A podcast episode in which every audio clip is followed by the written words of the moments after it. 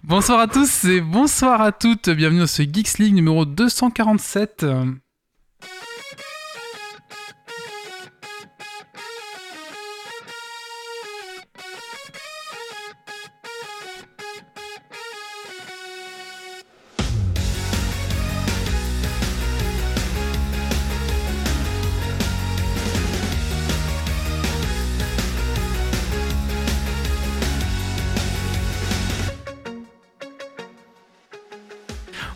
Bonsoir à tous et bonsoir à toutes, bienvenue sur Geeksing numéro 247 enregistré ce vendredi 21 octobre 2022. Ce soir, nous avons la chance de recevoir Michael Gelfi qui est un compositeur de musique on va, ensemble on va parler un petit peu de son travail.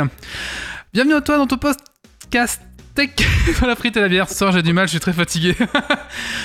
on va parler des news tech de la semaine. On va bien sûr parler de la rubrique de l'invité avec Michael. On va parler de Dark Tide, euh, la version bêta qui est sortie la semaine passée. On va parler de Steam Deck, on va parler de Retour vers le futon, un DLC de Nullbuck, on va faire une petite chronique euh, pleine de couverture avec Zito, Londres le 17 octobre 1818, on va voir ça avec lui, et bien sûr le fameux coup de cœur, coup de gueule, et le Super Dragon Quiz Point. Voilà, on va avoir un podcast euh, très chargé. et c'est un super jeu à gagner ce soir. Ah, il y a un super jeu à gagner ce soir, mais incroyable, incroyable. Bah écoutez, je propose qu'on se lance tout de suite dans ce podcast. Alors, installez-vous confortablement dans votre fauteuil de train, de voiture, de bureau et montez le son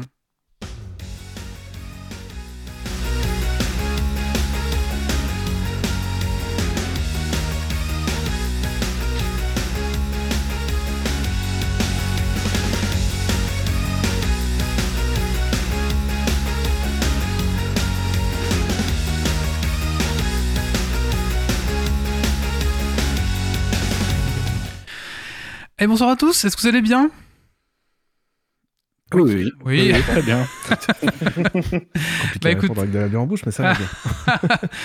Écoutez, je propose qu'on commence ce podcast par un, petit tour de table. On va commencer par l'invité. Alors, on a une question ici dans Geeks League qu'on pose à tout le monde, même aux invités. C'est qu'est-ce que tu as fait de geek ces 15 années jours euh, alors, il n'y a pas besoin de remonter à 15 jours. Il y a juste deux heures, j'étais en train de jouer à Divinity 2. C'est un petit peu old school maintenant. Le, jeu est un petit peu vieux, mais il, est toujours, euh, toujours aussi agréable. C'est du rétro gaming, ça bah, Quasiment.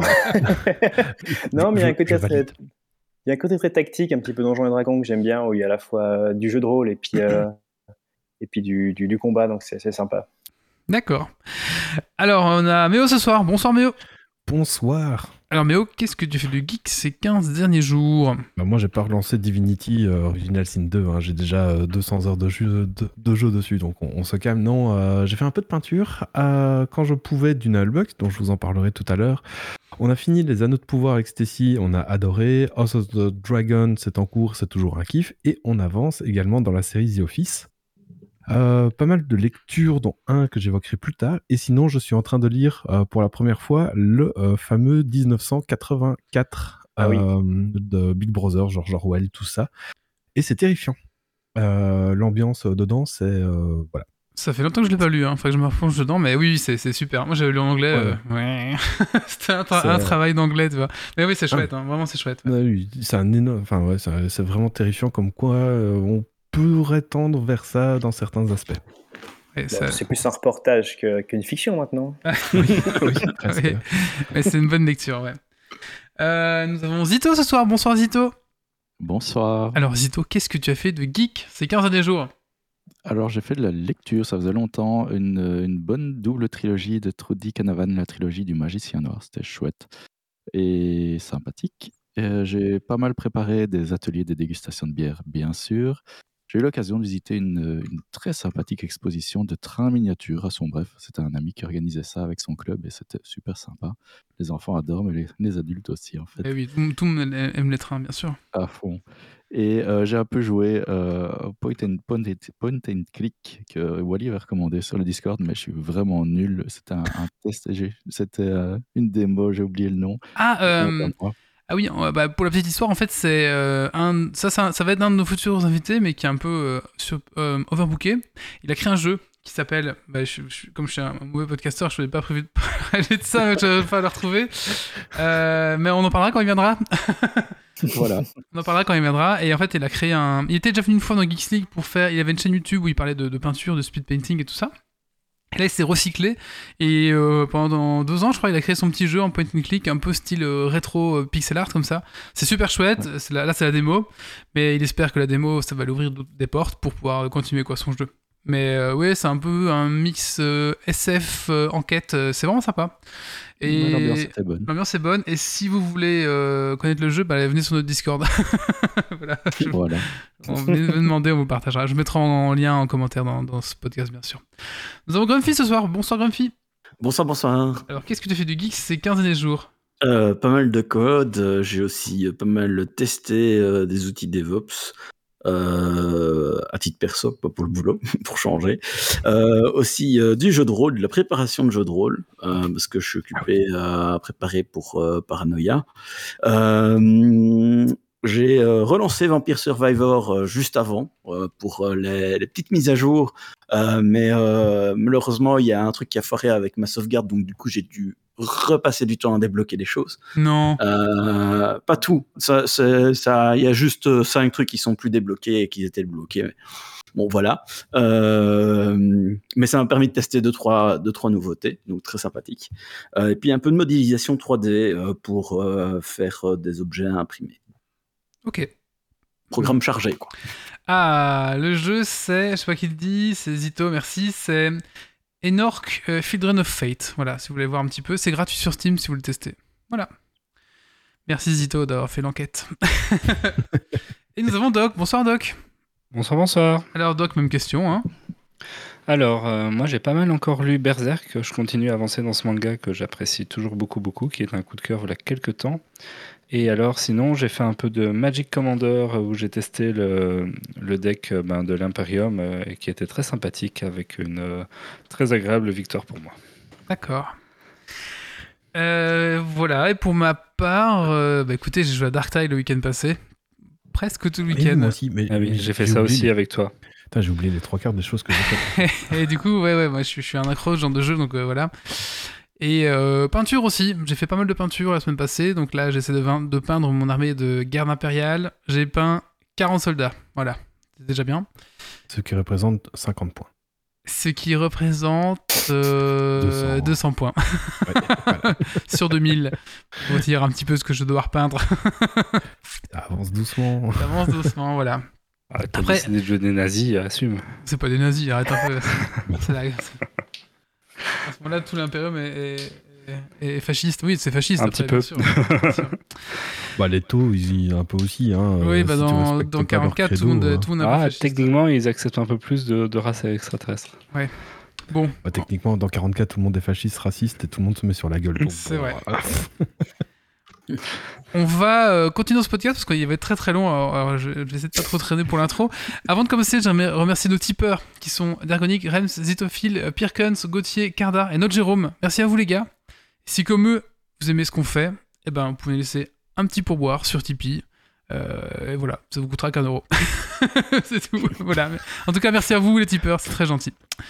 Écoutez, je vous propose qu'on se lance tout de suite dans les news tech de la semaine.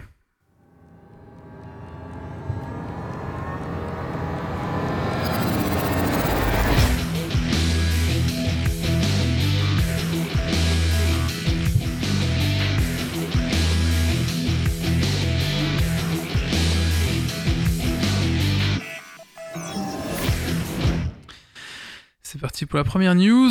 Paywall, pub et autres changements YouTube. Alors, YouTube a pas mal expérimenté dernièrement avec euh, des nouvelles fonctionnalités. Alors, c'est surtout du côté américain que ça a été fait, mais euh, ça s'est aussi aperçu euh, de notre côté. Donc, il y a eu une augmentation du nombre de pubs, la longueur, de la fréquence, etc. Il y a la gestion des pseudos qui est arrivée aussi. et, et c'est probablement ce que vous avez entendu le plus parler, c'est la fonctionnalité 4K qui risque de devenir payant. Euh, donc, euh, ce n'est pas encore le cas, euh, en tout cas en Europe.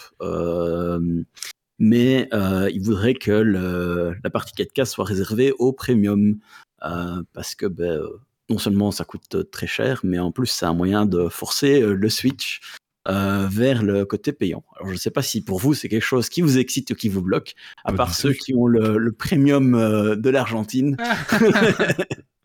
Je suis toujours en 1080p sur la vidéo et ça me suffit très bien. C'est tout, ouais, c'est c'est tous les pubs en fait. C'est ça qui pousse à prendre le premium. Ah oui. Après, le 4K, le 4K, euh, bloqueur de pub. oui, mais pas sur ton téléphone. Moi, je Sur con- téléphone, Je, vrai, consomme beaucoup sur, euh, mon iPhone et au final, euh, ça, c'est un peu pénible. Voilà. Ouais, Oui, sur tablette, ça, iPhone, euh, c'est chiant. Hmm, bah, c'est un peu turbo pénible. Mais après, euh, Twitch aussi, il met des pubs. hein. Moi, j'ai déjà eu maintenant un, euh, un tunnel de 7 pubs de 20 secondes avant d'accéder à mon Twitch. euh. Et j'ai vu, c'est excessif. et j'ai vu des gens maintenant en ont 8 parfois. C'est ça- le youtubeur, enfin le Twitcher a, a un réglage là-dessus ou c'est indépendant à sa volonté? Bah, il y en a qui font des réglages et d'autres non, en fait. C'est un peu. Tu peux. Si, euh, en gros, tout le monde a un réglage. Mhm. Et en fait, tu mets soit en pré-roll. Bon, par contre, pas, euh, pas 8 pubs d'affilée, mais soit c'est un pré-roll euh, de une ou deux pubs. euh, ou alors, ça se met de manière aléatoire pendant le live. Sauf que de manière aléatoire, euh, le streamer ne, sait, ne dit pas quand est-ce que ça se lance. Donc, ça peut très bien être avec une action énorme sur un jeu, et en fait, tu as la moitié des viewers qui, a, qui, qui ont le stream, et l'autre moitié pff, ont une pub. Et ils Ouais, C'est reviennent après, insupportable. après 30 secondes, et tout le monde est en mode Ouah, quelle action de malade Et Ils sont connard, on n'a pas vu. c'est que les vrai que tu pubs. peux comme leur ça- payer 10, euh, 10 balles par mois pour avoir Ouais. de pub. Il y a Twitch euh, Turbo euh, pour euh, 10 balles par mois, vous avez plus aucune pub. C'est- part, c'est- jamais. C'est combien en Argentine? C'est ça qui est la question se Faudrait Oui. peut-être regarder, ouais. peut-être regarder. C'est question. C'est combien Twitch Turbo en Argentine? Allez, news suivante. Des tokens Tolkien. Et oui, la Warner Bros, ils aiment le pognon, mais ils ont aussi la licence de Seigneur des Anneaux. Et du coup, qu'est-ce qui se passe? Eh ben, ils font des NFT, Seigneur- Communauté des Anneaux. Et oui, Oh. le 21 octobre, euh, vous pourrez, si vous avez envie de gaspiller votre argent, euh, acheter, euh, du coup... qui a coupé ma news en deux avec sa news à lui? Oh, les escrocs Merci les gars. Euh, donc là j'ai la news de, là j'ai la news maintenant qui commence de, la suivante. Voilà, merci les gars. Euh, vous pourrez donc euh, bah, récupérer la communauté de l'anneau, mais distribuer sous forme de NFT. Alors c'est un premier essai pour la Warner. Ils vont voir un petit peu si ça marche, si ça marche pas, etc. Et le but semble de, est, de démocratiser l'emballage, comme il sera possible de payer avec sa carte bancaire de finalement regarder un film. Donc c'est un petit peu le, le système qu'ils vont tester. Ça va être la- l'avant-première, c'est un petit peu pour voir si ça va marcher ou pas. Euh, donc voilà. Euh, chaque NFT vendu contiendra une version 4K du film. Et euh, après, voilà, vous aurez le NFT du film. Quoi. Donc voilà, voilà. Ils font ça avec tout, ouais, putain. Je crois que c'était mort les NFT, mais ça revient là en fait? Bah, il y a une énorme baisse de 90% du Mhm. trafic. Mhm. Donc, oui, c'est en train de mourir doucement, ouais, pas assez rapidement. D'accord. Ouais, ouais. Ils sont en garde d'une- guerre, euh, la Warner? Bon, allez, news suivante. Harrison Ford sort de sa carbo-glace. À plus de 80 balais, Harrison Ford rempile pour le, de nouveaux films chez Marvel. Il jouerait le général Ross dans le prochain Captain America et reprendrait également le rôle dans le film Thunderbolts. Alors je sais, bon, vous Marvel euh, Cinematic Universe, vous avez lâché il y a 10 ans. En attendant, euh, c'est dans Indiana Jones 5 qu'on le verra en juin 2023. Euh, ben, pour les acteurs, il n'y a pas de retraite. Eh oui, mais euh, il y a jamais eu de 4 surtout. Je comprends pas pourquoi il y a un 5.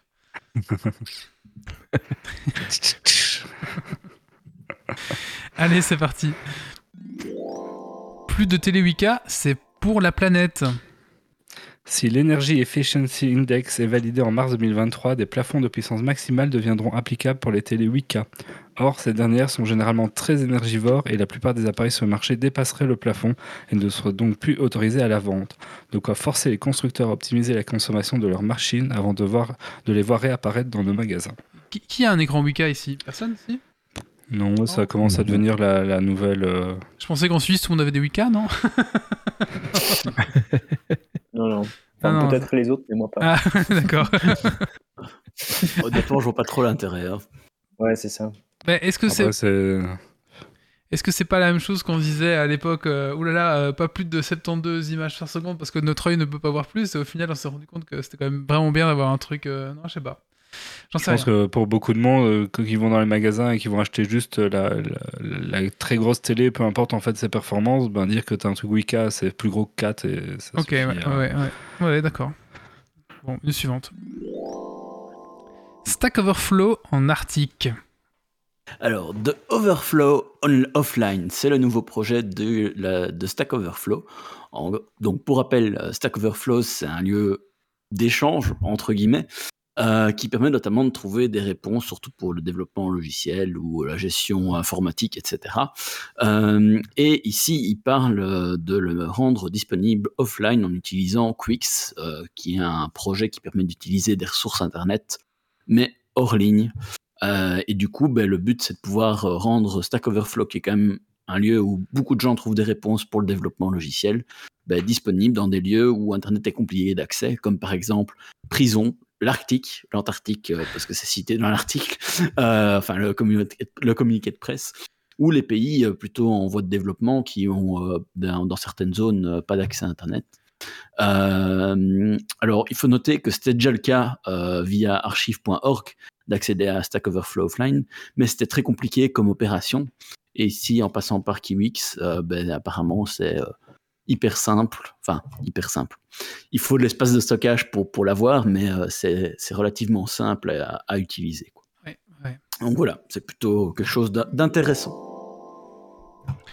Villebrequin au Mans. Squeezie a organisé le Grand Prix Explorer, une course de Formule 4 sur les circuits du 24 heures du Mans. Et c'est Sylvain Lévy de Villebrequin qui a remporté la coupe avec une performance digne d'un professionnel. Cet événement a d'ailleurs battu les records d'audience français sur Twitch, avec 40 000 spectateurs sur place et 1 million sur Twitch euh, pendant le live. Décidément, rien n'arrête ce garçon qui, avec son acolyte Pierre, ont récemment présenté leur multiplat au mondial de l'auto. Ouais, et d'ailleurs, ils avaient un gros, euh, gros stand, je pensais pas qu'ils avaient un aussi gros 500 stand. mètres carrés et, le multiplat s'est cassé la gueule à un moment donné. Ils ont dû le, démarrer pour le faire remonter sur le truc en pente parce qu'il a glissé. Alors que c'est interdit de démarrer des, voitures euh, dans le salon. Dans une interview, il, a, il admet qu'il a au moins démarré 5 ou 6 fois dans le salon pour faire écouter le son. Ah, même les voitures dans les salons peuvent faire de descente dans le. en théorie, ouais, c'est ça. Alors que le multiplat, je pense qu'ils l'ont entendu. Hein. Il n'a pas d'essence, Pour, pour, ceux qui n'ont qui, qui, pas compris le mot, qui n'ont pas entendu parler avant, c'est un multiplat dans lequel ils ont essayé de caser 1000 chevaux. Euh, et qui avait fait une grosse cagnotte sur je sais plus quelle plateforme. Euh. Euh, je sais plus, oui, une cagnotte de kickstarting, ils avaient récolté 1 million d'euros. Voilà. Allez, bah écoutez, il est temps de passer à la revue de l'invité. Alors c'est parti. par contre, peut-être qu'il va y avoir un petit. Et puis le reste, s'en fout, you are the one for me, for me, for me, formidable.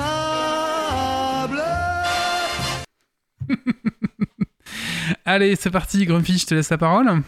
Oui, alors euh, donc euh, on accueille euh, Michael Gelfi. Euh, donc moi je l'ai découvert, euh, un petit peu avant le covid. Euh, je suis tombé sur, une bande son, sur YouTube et je fais: «Oh putain, c'est génial!»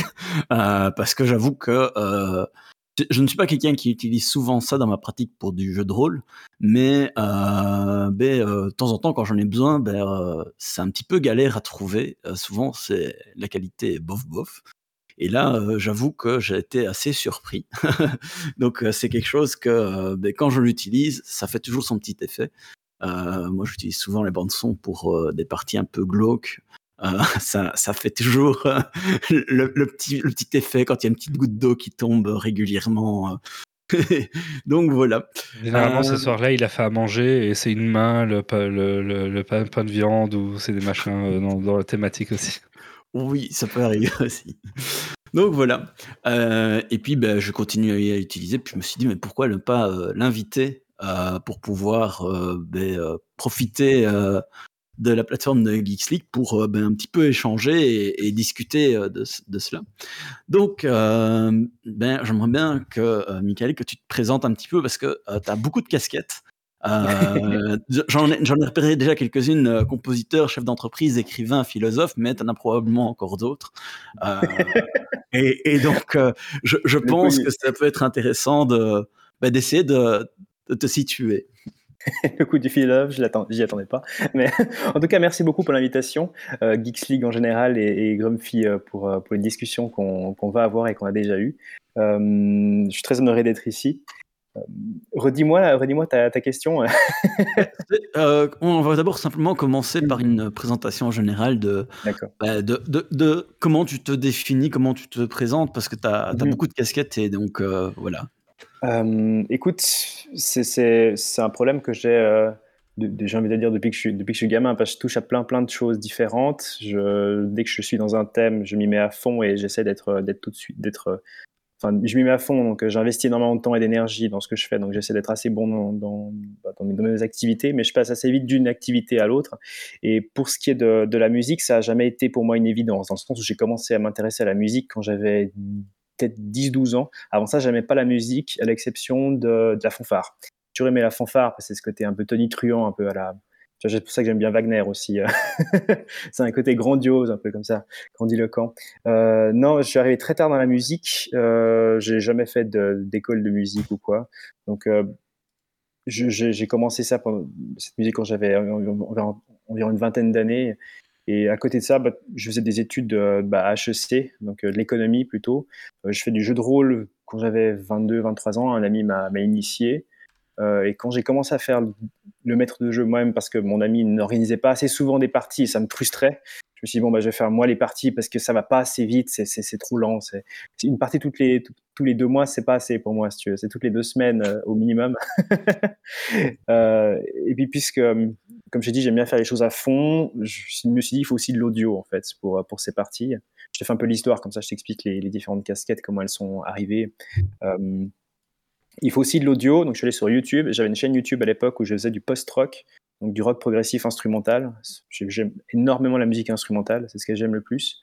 Euh, je faisais aussi un petit peu de musique orchestrale, euh, un peu euh, fantasy, euh, musique de film, mais, mais pas, évidemment pas aussi bien que ce qu'il y a dans les, dans les vrais films ou les séries.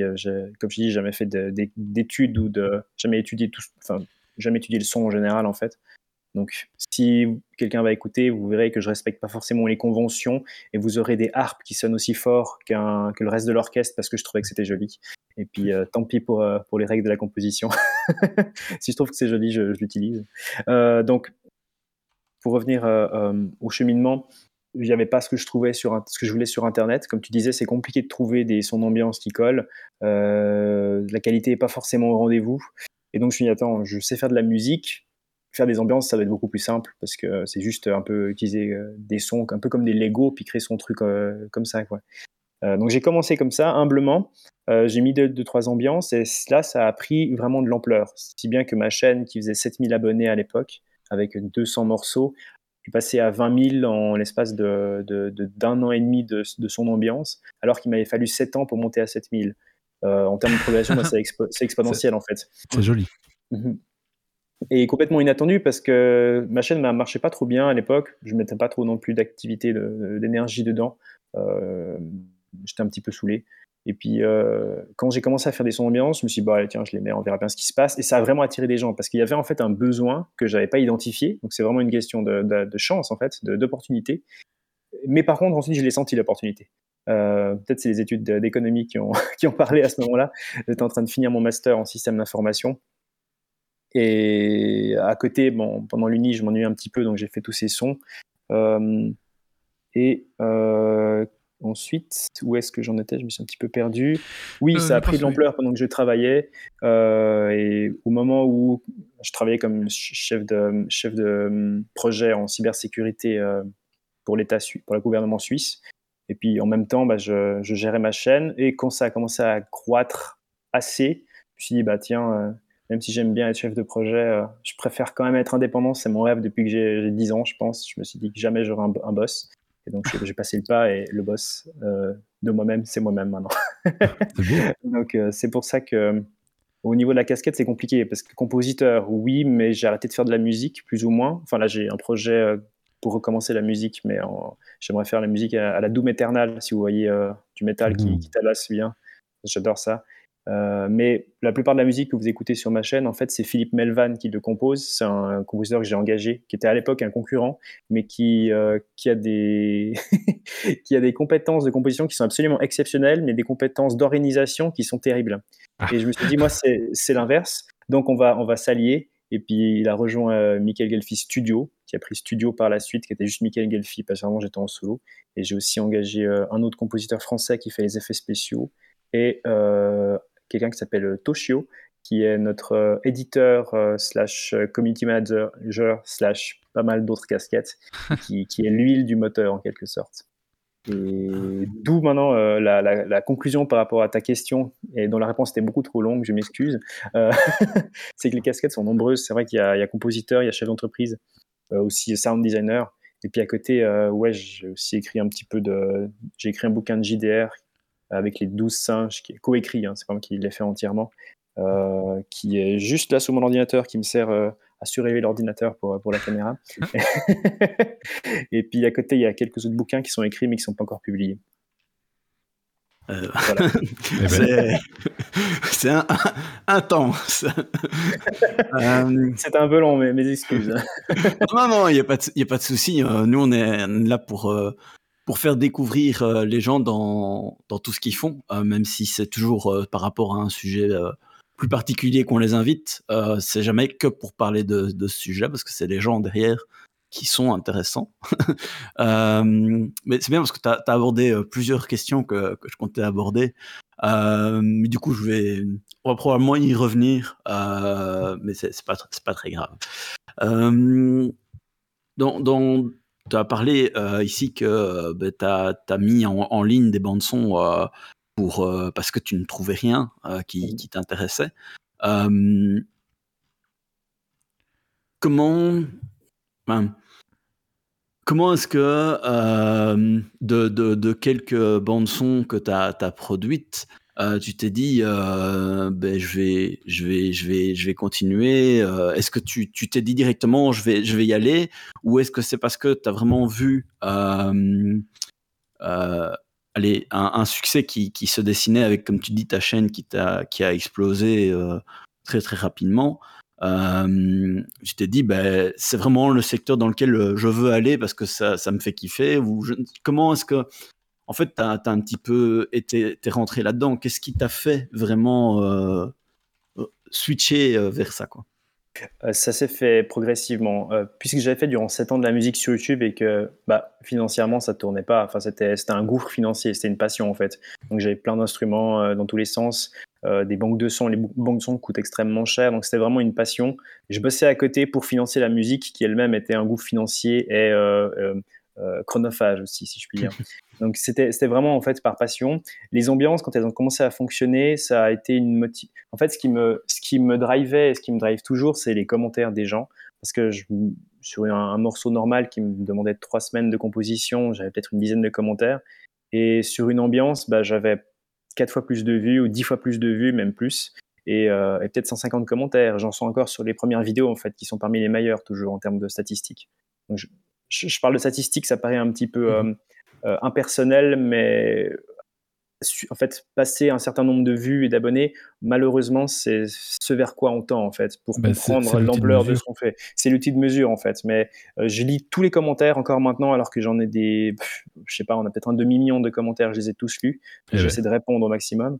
Donc, c'est enfin, pas pour dire que c'est devenu impersonnel, mais c'est difficile à, avec autant de. Une, une, si grande communauté de vraiment rester. Euh, pro proche de chaque pe euh, personne. Mmh. Mais vraiment, c'est ce, cette, cette, marée humaine qui a eu un petit peu au début, euh, qui a eu pendant longtemps et qui a toujours maintenant, qui m'a drivé. En fait, l'aspect travail, ça a été, c'est venu un peu comme un, comme, comme un, acc un accident bien heureux. En fait, j'ai vu que financièrement, ça commençait à, à, à, tourner, dans le sens où, euh, à un moment, ça payait. Bah, quand, tu vois, quand, quand tu as commencé à payer tes assurances ou payer euh, les trucs de la vie quotidienne, tu te dis, mais en fait, il y, a, il y a un espoir, il, un il, faudrait, il, faudrait, creuser. Ouais. Ouais, quand ça paye plus que ta bière, tu sais, ou ta pizza du samedi soir, euh, là, tu dis, attends, en fait, ça commence à payer les, les trucs un peu, un peu chiants, si, si vous me permettez l'expression. Euh, quand ça commence à payer les trucs chiants, bah, tu dis, en fait, ça pourrait aussi payer le loyer, la bagnole, les trucs comme ça. Donc, on, on, essayons, quoi. Et, et, ça, à partir de là, après deux ans de création d'ambiance, que je me suis dit, bon, allez, on switch. Et en fait, ce qui a été le déclencheur, ça a été. Euh, en fait, je ne sais pas si vous connaissez Foundry, Foundry VTT. C'est un, oui. un, programme voilà, qui, est, qui est excellent. Euh, en fait, en fait, c'est simple. Quelqu'un est venu se plaindre vers moi, un client, parce qu'il n'avait pas un code de téléchargement. Euh, je me suis occupé de cette personne. En fait, c'était son erreur. Il a fait une grosse erreur, mais il n'avait pas regardé ses mails. Enfin, il n'avait pas lu. Il avait, cliqué partout, comme, certains font. J'ai pris beaucoup de temps à m'occuper de cette personne. Il se trouvait qu'en fait, c'était une personne qui avait le bras long, si je puis dire, et gérait une très, grosse page Patreon, qui connaissait aussi euh, Andrew, enfin Atropos, celui qui, est le, directeur de, de Foundry VTT. Qui, il me l'a fait connaître et euh, j'ai été le premier artiste à être euh, partagé officiellement a, créé en fait un, module de, d'ambiance pour gratuitement en fait pour tous les utilisateurs, utilisateurs de Foundry. Puis ça, ça m'a ça m'a propulsé sur le plan financier, si je puis dire. J'ai pu vendre en fait beaucoup d'albums.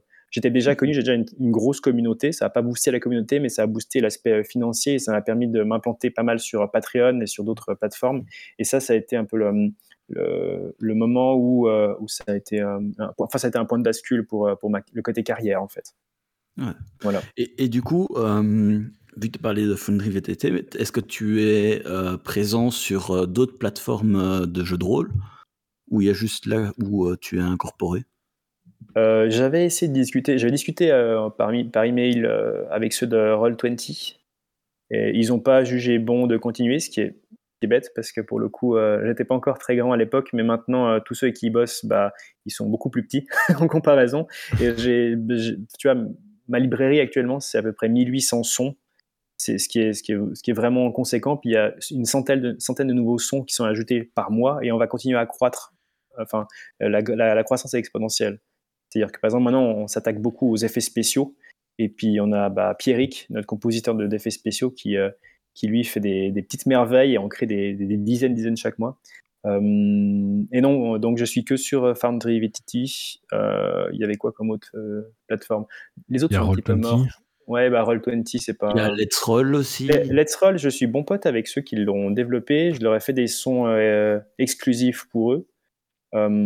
Après, ils n'ont pas de plateforme, de, ils n'ont pas de marketplace. Donc, à un moment, il faut que l'entreprise tourne. Donc, je peux pas juste faire des vidéos YouTube pour eux, malheureusement. Hmm. Mais je, suis, je, m'entends très bien avec eux, ils, sont, ils, font, ils font du bon travail. Euh, il y en a quelques autres d'autres, mais je ne les connais pas tous de mémoire. Mais mmh. c'est assez intéressant. dans l'idéal, c'est en fait, si tu veux, actuellement, il y a, il y a Wizards of the Coast qui sont en train de développer euh, leur D&D euh, One ou je sais plus le nom. je crois que c'est D&D Beyond. Non, c'est alors, non, D&D Beyond, ils l'ont acheté pour 8 milliards. Ah oui, ok. D&D Beyond, c'est racheté et ils développent D&D One qui est euh, la prochaine formule. Qui est la prochaine mhm. formule, ouais. Et je serais pas étonné que derrière il y ait un gros VTT qui soit un gros virtual tabletop qui sorte. C'est leur objectif. Euh, ouais, ils l'ont dit, c'est leur objectif, ouais. Ah, voilà, c'est ça. Et en fait, c'est risqué quand tu es un créateur de contenu oui, voilà, c'est ça. Je me souviens, j'ai vu des vidéos à ce niveau-là. C'est risqué quand tu es un créateur de contenu de te coller à une seule plateforme parce qu'ensuite tu deviens dépendant de celle-ci et si elle crash, si elle coule, tu, tu tombes avec. Foundry VTT, je pense, exact, faut pas mettre ses œufs dans le même panier, tous dans le même panier. Et je pense que ils ont, ils ont, ils ont des, du bon potentiel, mais ça reste un public assez, assez geek. Euh, dans le sens où, euh, par exemple, pour gérer des modules, pour gérer des plugins, c'est assez compliqué en fait. Euh, ce qui n'est pas le cas de Roll20 et ce qui ne sera certainement pas le cas de la formule euh, faite par Wizard of the Coast, parce que eux, ce qu'ils veulent, c'est le nombre. Et donc, ce sera, je pense, contrairement à Foundry, j'adore Foundry, mais en termes de, de UX, UI, euh, c'est vraiment pas idéal. Quoi. Oui, tout à fait. et, Wizard of the Coast feront l'inverse. Je pense que ce sera la version un peu Apple, si je puis dire, du, du, VTT, parce qu'ils veulent un maximum d'utilisateurs. Euh, du coup, euh, je vais encore rester un tout petit peu sur le côté euh, création. Un, truc qui est original, c'est que tu vas dans, dans toutes les directions, en tout cas sur ce, qui, est publié sur ta chaîne. Parce que, comme tu l'as dit, il y a, y, y a, une partie sur ta chaîne et puis après, on, on, discutera un petit peu de où est-ce qu'on peut trouver d'autres morceaux. mais tu vas dans différentes directions euh, dans, plein d'ambiances euh, très très très différentes.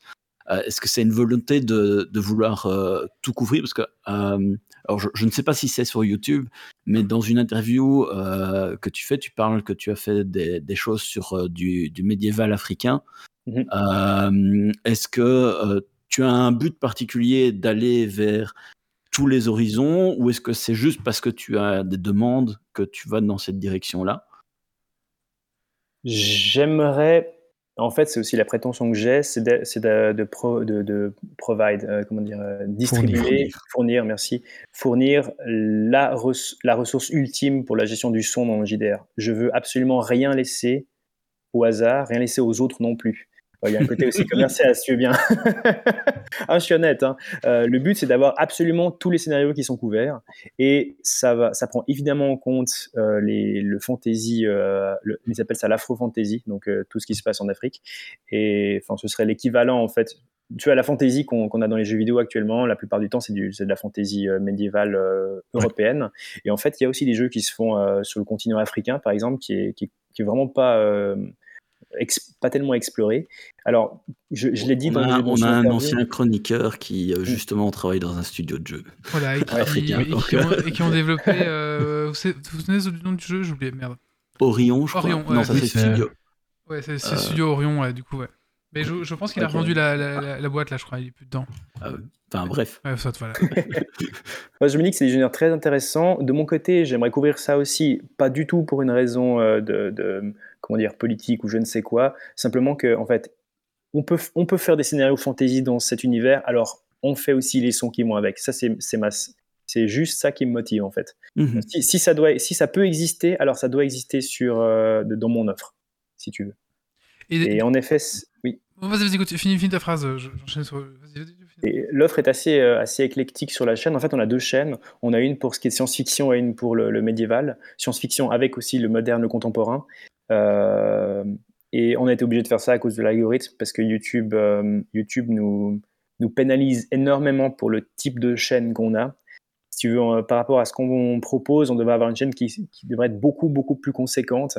Mais le fait est qu'en fait, les gens utilisent la chaîne comme librairie, donc ils écoutent plein de vidéos pendant 10-15 secondes pour savoir ce qui correspond à, à leurs besoins. Et en fait, faire ça, ça, ça, nous détruit au niveau de l'algorithme parce que ça baisse le temps de vue euh, moyen. Ah oui. et, euh, et, YouTube te dit, en fait, ça, c'est de, de, la très mauvaise qualité, il ne faut pas le, le recommander. Alors qu'en fait, non, les gens adorent, mais ils regardent dont ils ont besoin pour leur partie. Je le fais moi-même. En fait, comme ils ne restent pas longtemps, YouTube croit qu'en fait, ils quittent parce qu'ils n'aiment pas, quoi. Exactement, exactement. Hmm. D'accord. J'expliquais ça à des, aux gens de la, enfin, à la team YouTube parce que j'avais un call avec eux il n'y a pas si longtemps. Et puis pour eux, ça existait pas, ça leur a jamais traversé l'esprit en fait qu'on puisse utiliser YouTube comme ça. Mais évidemment, ils vont pas changer. Ils vont pas changer l'algorithme pour moi, ils s'en foutent euh, parce que je suis inexistant à leurs yeux en fait. Euh. J'avais songé faire des, des, previews de, tu vois, de, de certaines parties euh, du son et peut-être mettre un, un, lien embarqué ou, quelque chose qui dit voyez cette preview là et puis ça te mène le lien vers la vidéo complète ou quelque chose comme ça c'est ensuite c'est le problème du temps nécessaire pour faire ça parce qu'il te faut une vidéo en plus à chaque fois. En plus, tu floutes ta chaîne YouTube. C'est tu vois, on met déjà 7 vidéos par semaine. Si on commence à faire ça, des previews, des versions 1 heure ou des choses comme ça, en fait, on va sortir 30 vidéos par semaine. Puis il faudrait engager deux personnes de plus pour gérer ça. Et ensuite, les gens ne regarderaient plus les notifications parce qu'ils seraient spammés à longueur de journée. Enfin, mhm. c'est, on est là, je pense qu'on est optimaux en termes d'utilisation de YouTube par rapport aux outils qu'ils nous offrent. Mais la solution actuellement, c'est de sortir de YouTube et c'est ce que j'essaie de faire. Parce que YouTube, c'est qu'une petite partie de. En fait, c'est ma vitrine. Et le, le, corps du, le corps de métier, il ne se trouve pas sur YouTube. Sur YouTube, c'est du produit d'appel, même si le produit d'appel correspond à 700 vidéos. Est-ce que vous êtes présent sur des, des, banques de, de, sons, genre Theme Forest, ce genre de choses là? Il y a plein de banques de sons euh, payantes. Vous êtes présent mhm. sur ce genre de banque de sons aussi, enfin de, de, de banques de sons aussi? Non, j'ai 100% des droits et je donnerai pas 1% à qui que ce soit. D'accord, oui, je suppose qu'ils prennent, euh, prennent une part, quoi. On t'a dit le pognon. En fait, non, non, c'est pas une question. Non, pas du tout. C'est juste une question de, de, de, justice, je trouve. Parce que sur ces banques de sons, tu es complètement. Euh, en fait, tu es inexistant ton, tes sons sont mélangés aux autres, euh, c'est revendu à, des, à, des valeurs très très faibles, tu touches très peu là-dessus, et à côté, moi ce que je préfère, c'est en fait garder tous les droits dessus, mais offrir un maximum de, liberté à ceux qui peuvent l'utiliser, qui veulent l'utiliser. Par exemple, tu vois, si je mets mes, mes ambiances sur euh, Theme Forest ou, euh, plein d'autres, en fait les, les petits youtubeurs qui n'ont pas forcément de moyens pour s'acheter les droits ne peuvent plus les utiliser dans leurs vidéos. Alors que moi, mhm. dans mes conditions d'utilisation, j'autorise bah, typiquement les podcasts, vous par exemple, mais, mais autant des plus petits podcasts que les plus gros podcasts du monde, à utiliser ça gratuitement, du moment qu'on me cite. Euh, des, des, vidéos YouTube avec mes sons dedans, il y en a des, des milliers ou des, même des dizaines de milliers, je ne leur demande pas un seul centime. Et si je signe chez Theme Forest ou des gens comme ça, ça, c'est plus possible. Et pour moi, ça c'est hors de question en fait. Euh, parce que je me souviens comment c'était quand j'étais un, un, YouTuber, un créateur de contenu euh, débutant. Je, je, je, comptais mes, mes sous vraiment au plus, au plus, plus près, parce que c'était pas possible de faire des, des encarts. Et, je, bah en fait, j'ai envie d'offrir ça parce que je le peux aux, YouTube, aux youtubeurs qui débutent, en fait, simplement. Mmh. Aux, créateurs de contenu, aux Twitchers et autres. Et du coup, on peut, on peut retrouver euh, tes, tes, sons euh, sur, sur quelle plateforme? Parce que je sais que tu es présent sur Bandcamp, mmh à YouTube. Euh, Est-ce qu'il y a d'autres endroits où on peut te retrouver, plus ou moins grande quantité Oui. sur YouTube, il y a environ 700 ambiances et morceaux disponibles. On continue à en mettre environ. Combien est-ce qu'on en met euh, En fait, si tu comptes les deux chaînes, je pense qu'il y, a une centaine de sons différents et puis on en met environ 4 à 5 par semaine. Euh, ensuite, il y a Bandcamp où tu peux acheter si tu préfères les fichiers audio, si tu n'as pas envie de la publicité YouTube, ou si tu préfères les organiser ou les mettre dans, ton, dans tes propres programmes, par exemple RPG, RPG Sounds, des trucs comme ça bah, tu peux les acheter sur Bandcamp. Et ça, c'est 50% de nos sons. Et l'autre partie, on appelle ça les sons exclusifs, c'est uniquement sur Patreon. Et pour 10 dollars ou 15 dollars suivant. En fait, 15 dollars, c'est le, tiers maximum qui débloque encore du contenu, parce qu'on a des tiers au-dessus, mais c'est pure générosité pour ceux qui, qui, qui peuvent. Mais jusqu'à 15 dollars, tu peux débloquer 500 euh, sons. Et là, tu as ce qu'on fait de mieux, par exemple, les, les thèmes d'aventure, comme, euh, comme on appelle ça, c'est Philippe Melvan qui compose 30 minutes de musique par mois sur un thème précis, et c'est un seul morceau qui évolue, mais qui n'évolue pas au point de changer l'ambiance de la scène, parce que le but c'est de vraiment faire du son pour les maîtres de jeu, après, pour ceux qui bossent et qui veulent mettre ça en fond, ça va très bien aussi, euh, mhm. évidemment. Mais surtout pour les maîtres de jeu, pour ceux qui font du JDR parmi vous ou qui nous écoutent, vous savez que vous n'avez pas envie de jouer le DJ quand vous êtes maître de jeu. En fait, c'est insupportable de devoir changer la musique ou, ou, d'interrompre votre, votre, euh, description parce que d'un coup, euh, y a, vous avez oublié un morceau de combat au milieu d'une petite forêt. avec des elfes, c'est pas le but. Donc on a ces thèmes d'aventure. Ouais, voilà, moi ça m'est arrivé aussi plein de fois. On a ces thèmes d'aventure, on a les effets spéciaux, donc des petits one-shots, des sons, euh, euh, par exemple une, épée magique, euh, le, cri d'un dragon ou des choses beaucoup plus compliquées. là, typiquement, ça marche bien avec Foundry, parce qu'avec Foundry, on peut créer des macros où dès qu'on fait un effet, on lance un sort, ben, il y, a un son qui joue avec. puis on a évidemment aussi de la musique et des ambiances en plus. Ok. Euh, et je, rajoute qu'il y a 707 morceaux disponibles sur Spotify. Ah oui, bien sûr, Spotify. J'ai oublié complètement Spotify, mais oui, euh, tout ce qui est sur YouTube est aussi sur Spotify, avec un petit peu de retard parce que euh, on peut uploader que des albums. Enfin, je peux faire, ouais, c'est plus optimal, disons. Et on met deux nouveaux, un à deux nouveaux albums par mois sur, sur Spotify, donc c'est plutôt productif. il, y a, de l'écoute, voilà entre les, différentes euh, plateformes, je vais dire euh, gratuites. Euh, mhm. Je mets des guillemets à gratuite parce que rien n'est jamais vraiment gratuit, mais dans, ce qui est disponible gratuitement dans, ce que tu publies, donc YouTube, SoundCloud, Spotify, je ne sais pas s'il y en a d'autres, mais est-ce qu'il y a des différences dans, ce que ça te ramène en termes de, de part de revenus?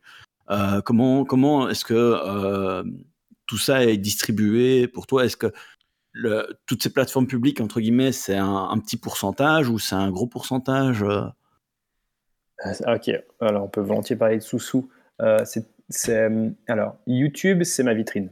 Donc, YouTube me rapporte pas grand-chose par mois, ça paye même pas mon loyer. Alors, c'est un loyer suisse, donc évidemment, euh, c'est cher, mais. Le lac de Lausanne, c'est un peu cher, mais. ah, t'as dit le... lac de Lausanne, t'as dit? Oui le lac Léman, près de Lausanne, c'est un peu ça, cher. Ça, me fait plaisir d'entendre lac Léman parce qu'habituellement les gens disent lac de Genève et c'est toujours un grand combat en Suisse entre ceux qui disent lac Léman et lac de Genève. Les Genevois sont beaucoup trop fiers et aiment trop leur lac. Mais en fait, c'est le nôtre, c'est le lac Léman, je tiens à le dire. S'il y a des Genevois qui écoutent. non, euh, blague à part, YouTube, c'est pas, pas grand chose, c'est notre vitrine, c'est ce qui permet de ramener les gens sur le reste de notre, de notre euh, comment dire, notre écosystème, si je puis dire. Mhm. Univers, euh, galaxie. Ouais. Euh, ensuite, il y a, il y a Spotify, Deezer, iTunes. Tout ça, c'est. Je te dirais. Excusez-moi, il faut je prendre à boire en fait. Euh, vas-y, hein, si, tu, si, tu, veux les prendre à boire, vas-y, hein, va te servir. Pas de problème. Je vais peut-être me chercher à boire juste après. Je vais essayer de répondre à ça. Non, c'est assez, assez, euh, assez, faible en fait. Ça représente pas mmh grand-chose sur le total. En fait, j'allais me chercher à boire maintenant, je m'excuse. Ouais, vas-y, vas-y, vas-y. Vas-y, pas de problème. Je vous laisse meubler. Pas de souci. Eh ben écoutez, je vous propose, euh, pendant qu'il est parti chercher à boire dans, le- dans le lac apparemment, de passer à un petit coup de cœur, un petit coup de gueule peut-être. Euh, Zito, tu veux faire le tien?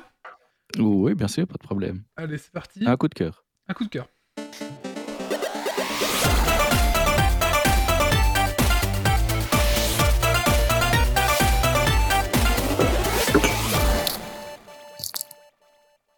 Alors, j'ai récemment. Juste avant, oui, alors on, on est juste passé au petit coup de cœur de, de Zito, du coup, pour meubler, donc euh, on va faire une petite intermède euh, si ça te dérange pas. Oui. Vas-y, Zito, on t'écoute. Bois, bois à ton aise. Euh, ben voilà, je partage mon petite expérience. J'ai eu l'occasion de voyager en, en avion récemment et euh, pour la première fois, j'ai dû changer d'avion, donc faire une escale et euh, prendre un, un second avion dans la volée. Et j'avais, ouais, c'est incroyable, presque 40 ans. Euh, et j'avais une, peur bleue de perdre ma valise dans le changement. J'avais lu tellement d'histoires de gens qui perdaient leur valise et j'avais pas envie que ça arrive. Et euh, enfin voilà, par hasard, j'ai fait l'achat. Euh, enfin, c'est un, petit peu honteux pour moi, mais voilà, je l'ai fait. J'ai acheté euh, une paire d'AirTags chez Apple. J'ai fait un achat chez Apple. Et, je dois dire que ben, ça m'a vraiment tranquillisé l'esprit. Donc, pour rappel, les AirTags, c'est des, petits gadgets qui permettent de, localiser des objets et quand ils sont à proximité suffisante, on peut même les faire sonner. Donc, c'est assez remarquable parce qu'ils n'ont pas de capteur GPS ni de connexion data. Ils fonctionnent uniquement en Bluetooth. Et quand un, iPhone passe à proximité, en fait, ils communiquent entre eux et l'iPhone transmet sa position. Tout ça pour dire donc que pendant moi, mes changements de vol, j'ai pu constater que ma valise était arrivée en même temps que moi et était pas bien loin à proximité dans l'avion, ce qui m'a vraiment euh, permis d'être euh, à l'aise. Et maintenant, ben, évidemment, ben, je ne voyage plus en avion aujourd'hui, mais euh, je les ai collés euh, sur mes clés et sur, mon Sur, sur ma femme. Parce qu'il est sûr de pas la perdre. Effectivement, il y, a des- il y a des dérives. hein. Il y a des gens qui ont déjà calé des, des AirTags sur les voitures de personnes pour pouvoir savoir où elles étaient. Euh, c'est pour ça qu'il y a probablement une législation qui va se mettre en place autour de ça. Et même des compagnies aériennes qui ont commencé à dire qu'il n'était plus autorisé de les utiliser dans leur avion. Parce que ça mettait parfois le doigt justement sur le- la gestion catastrophique de, des bagages. Oui, mais Donc voilà. si ta valise se perd, tu vas voir que ta valise se perd, mais elle sera quand même perdue au final. En fait, Zito dans l'avion, il, il est sur son iPhone et il voit la valise qui part de l'autre sens. Il est en mode non, non, non, Franchement, c'était reviens, ma valise, non. Justement, à chaque fois que j'arrivais à l'aéroport, je voyais la valise, elle était pas loin. Je me disais, ouf, ça va, c'est Oui. bon. Et, et juste, juste avant de décoller, je regardais, je dis, elle avait l'air d'être dans un rayon de 50 mètres. Oh, ça peut toujours être à côté de l'avion, il n'y a rien qui te garantit qu'elle est exactement avec toi dans l'avion, mais c'était rassurant quand même. Mais tu sais, moi, moi j'ai la poisse des avions et j'ai déjà perdu plusieurs fois ma valise. Et euh, la dernière fois, donc j'arrive à Luxembourg, euh, forcément ma valise perdue. Et la dame me dit Bah écoutez, monsieur, il y a des bornes, vous cliquez sur la borne, vous faites la demande pour récupérer votre valise. Je clique sur la borne et là, toutes les bornes de l'aéroport se rentrent en erreur 403. Blouloulouloulou. et euh, du coup, j'ai dû faire la demande chez moi après en rentrant. C'était la solitude, voilà. Petite anecdote. Les gens qui voyagent beaucoup achètent parfois exprès des valises, euh, genre un truc Hello Kitty ou un machin ultra flashy, parce que quand tu la paumes, euh, on la repère plus facilement et c'est plus facile de décrire euh, c'est une valise Hello Kitty que de dire c'est une valise noire de telle marque où ils en ont 500 par jour. euh. C'est vrai. Ouais, c'est vrai. Bah écoutez, voilà. Euh, merci pour ton petit coup de cœur, euh, Zito. Mais on reprend du coup. Euh... Là, ça fait de la Ouais, vite. donc, on, on parlait de euh, un petit peu de où les, les revenus euh, venaient, à quel point euh, les, les revenus gratuits entre Mhm. guillemets entraient dans, dans ta part de, de ce que tu touchais. Du coup, c'est plus Patreon ou des, des ou la vente ou des demandes custom ou qui, qui, qui, qui fait vivre du coup ton studio puisque tu, tu parlais qu'il y avait plusieurs personnes. Oui, oui, oui on, est, on est quatre actuellement. En effet, sans Patreon et sans les ventes d'albums sur Bandcamp, euh, je pourrais même pas, je, je, je paierais à, à peine mon loyer. En fait, c'est tout ce que je pourrais payer. Donc, je serais seul et puis ça, je pourrais pas travailler dessus. Euh, Patreon, c'est une, une grande partie. Euh, les ventes d'albums, c'est aussi pas mal. On vend aussi sur euh, Forge VTT pour avoir ça directement un- incrusté dans, dans Foundry si tu joues sur, sur Forge VTT. Euh, les commandes, c'est assez c'était assez limité. Maintenant, c'est en train de croître. On essaie de développer un petit peu cet aspect-là parce que ça nous permet aussi d'être un peu plus solide en cas de, par exemple, bah, il y a une mauvaise conjoncture où les gens ont peur et investissent un petit peu moins dans les albums et dans tout ce qui pourrait être en fait euh, une dépense de divertissement. Là, on parle vraiment de gérer une entreprise et c'est vrai que j'ai la responsabilité aussi des gens qui bossent pour moi. Donc, euh, le, côté euh, évidemment financier et, vente est très important. C'est toujours une passion, mais c'est évidemment ça ce côté où tu dois continuer à, vivre de ta passion pour le coup. Donc, je passe pas mal de temps à essayer d'optimiser tout ça tout en, tout en, en, en essayant d'offrir au maximum mes sons enfin au maximum de gens qui, enfin, comment dire, pas faire que ce soit juste une élite qui puisse se le payer, mais que ce soit en fait démocratisé, démocratisable. C'est pour mmh ça qu'il y a YouTube pour ceux qui peuvent pas forcément se le permettre, parce que euh, typiquement, je pense, euh, il y a souvent des Brésiliens qui me disent, bah écoute, euh, un album pour moi c'est c'est l'argent nécessaire pour manger pendant deux semaines à cause du prix du dollar et ce genre de choses. Donc ils ont YouTube, ils ont Spotify, ils ont Deezer, ils ont iTunes. Euh, pour moi, ça représente quasiment rien en termes de revenus. YouTube, euh, Spotify, c'est pathétique. Hein. C'est quelque chose comme 2 euh, centimes ou 4 centimes les 1000 vues ou quelque chose comme ça. Enfin, c'est vraiment, c'est rien du tout. par, année, c'est même pas, c'est même pas 600, 700 euros, sachant que je mmh. vis en Suisse. Tu vois. Mmh. Donc vraiment, c'est pour mettre ça à disposition pour, pour les gens, pour pouvoir toucher aussi de nouveaux publics. Euh, Spotify est quand même deux fois meilleur que YouTube, rappelons-le. Donc je vous laisse imaginer YouTube, n'est-ce pas?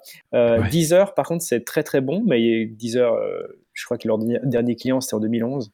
Non, je rigole, mais il n'y a pas beaucoup de monde sur Deezer malheureusement. Et donc en fait, on est obligé de développer les plateformes comme Patreon. C'est là où on, fait une grande partie du, chiffre d'affaires. Et pour les commandes, on les prend volontiers, puis on, a des, on essaie d'avoir des prix abordables pour le milieu du jeu de rôle et de faire pas mal de Kickstarter. C'est-à-dire on est souvent sur des stretch goals pour les Kickstarter. Mhm. Et on espère toujours qu'ils réussissent parce que la musique, c'est souvent considéré comme étant euh, secondaire, auxiliaire sur tout projet. Alors qu'en fait, les backers adorent euh, avoir du son en plus qui a été fait exprès pour le, monde du JDR. D'ailleurs, parmi nos meilleures vidéos, c'est euh, des albums qu'on a fait pour un JDR en particulier. Mhm. Pour, vous situer, 600 euros, c'est un jambon beurre en Suisse, un hein, peu ou moins. Avec crudité. Non, non mais c'est pas sûr pour le beurre c'est deux, deux, mois d'assurance obligatoire qu'on est obligé de fournir à l'État.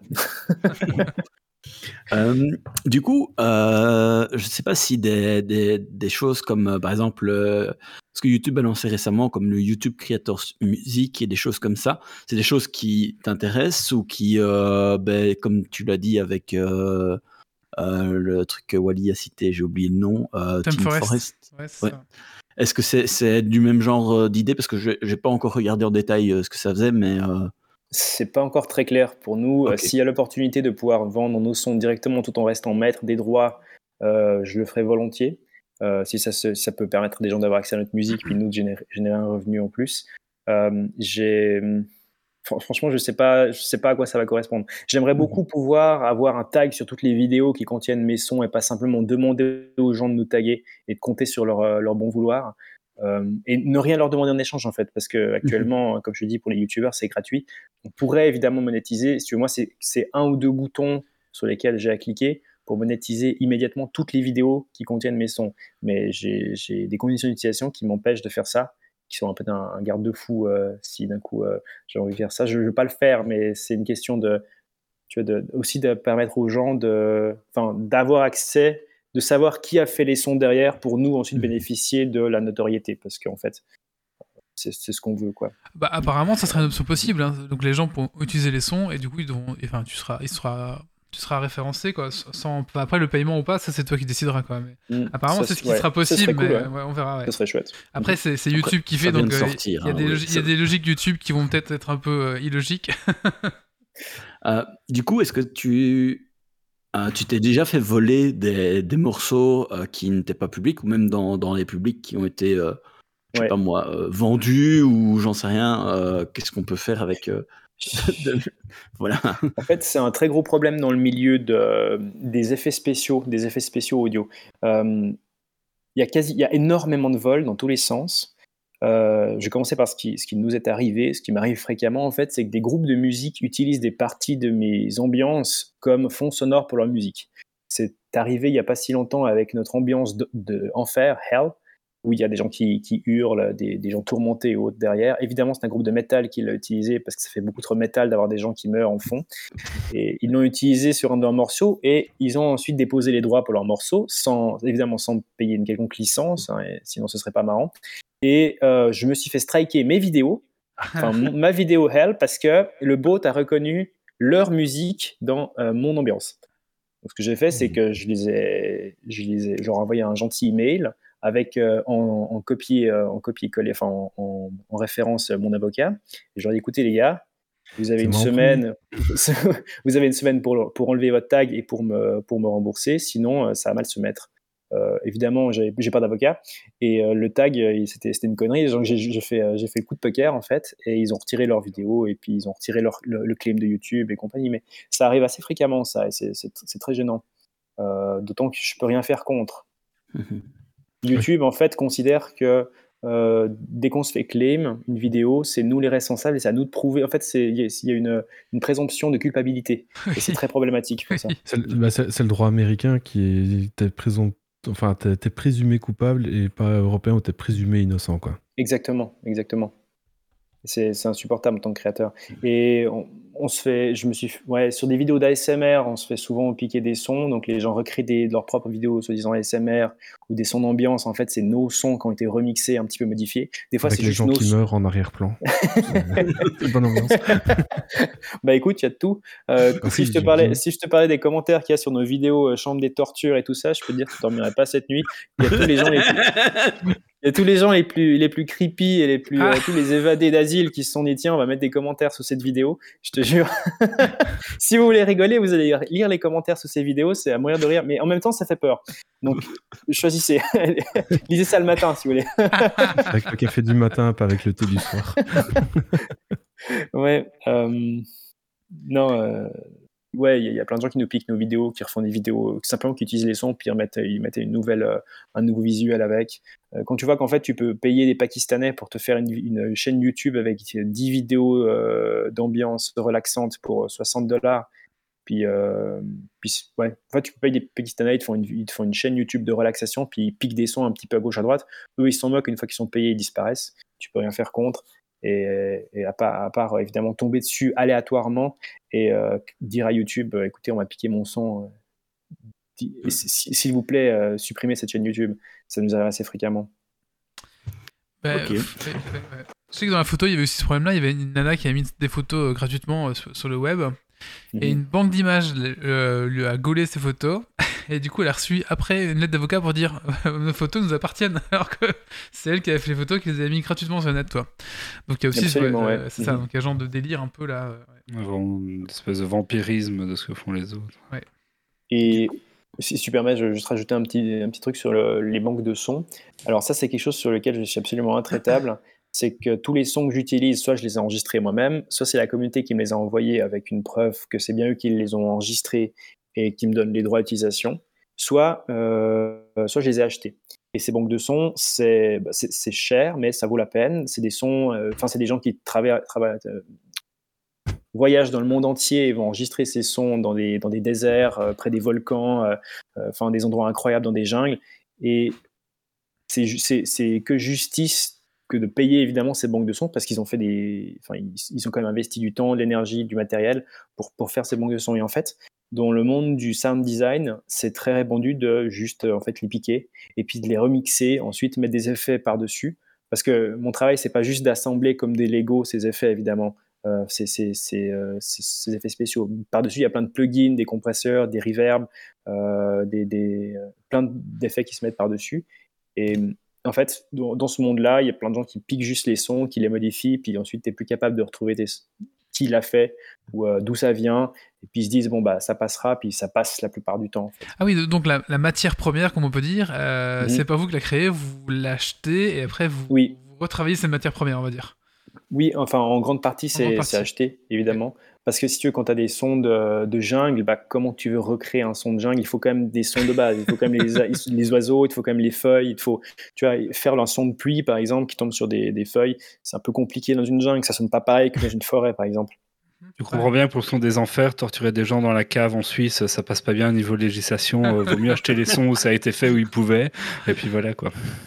Bah, je vais pas te parler de ma cave, mais c'est vrai que j'enregistre pas mal quand même.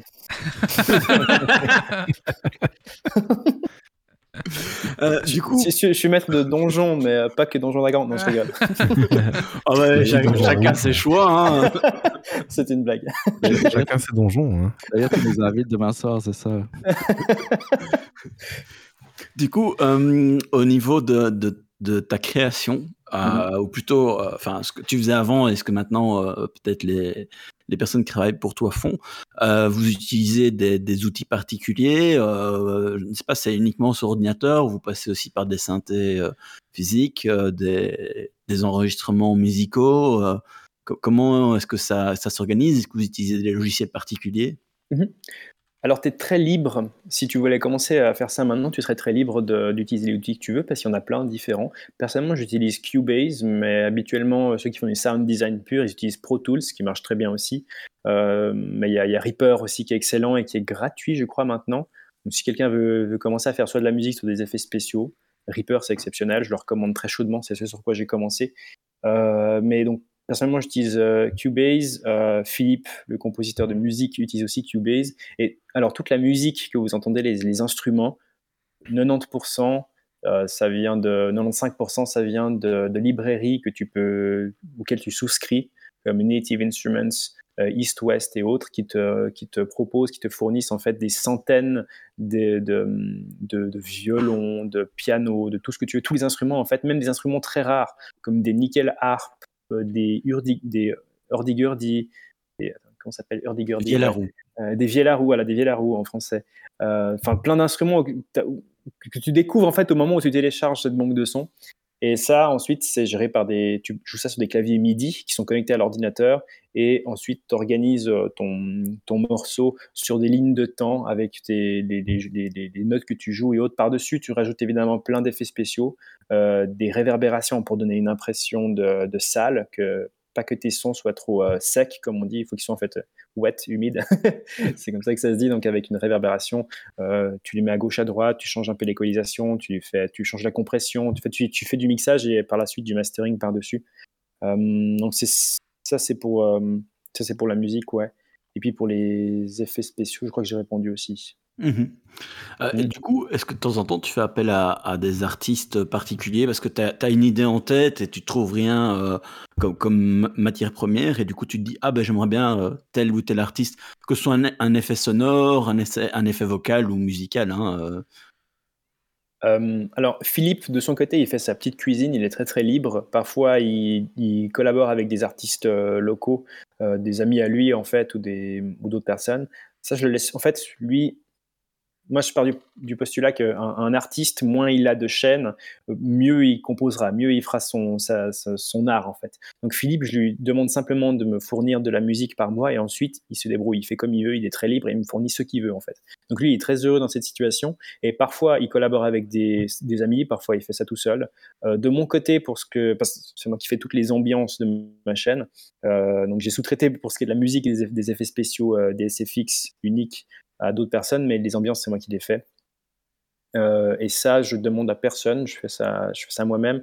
Parfois, je, demande la- l'aide de mes amis. euh, juste après une session de JDR, je pose un micro, je leur dis s'il vous plaît, faites des bruits de gobelins, parce que j'ai besoin de bruits de gobelins pour, pour une ambiance à venir. Euh, je, reçois aussi beaucoup d'aide de la part des podcasteurs et de, de, de groupes D&D du monde entier, D&D ou d'autres, hein, JDR, euh, où ils m'envoient des sons que eux ont fait, parce que les banques de sons disponibles sur Internet ont cette fâcheuse tendance à parler en anglais.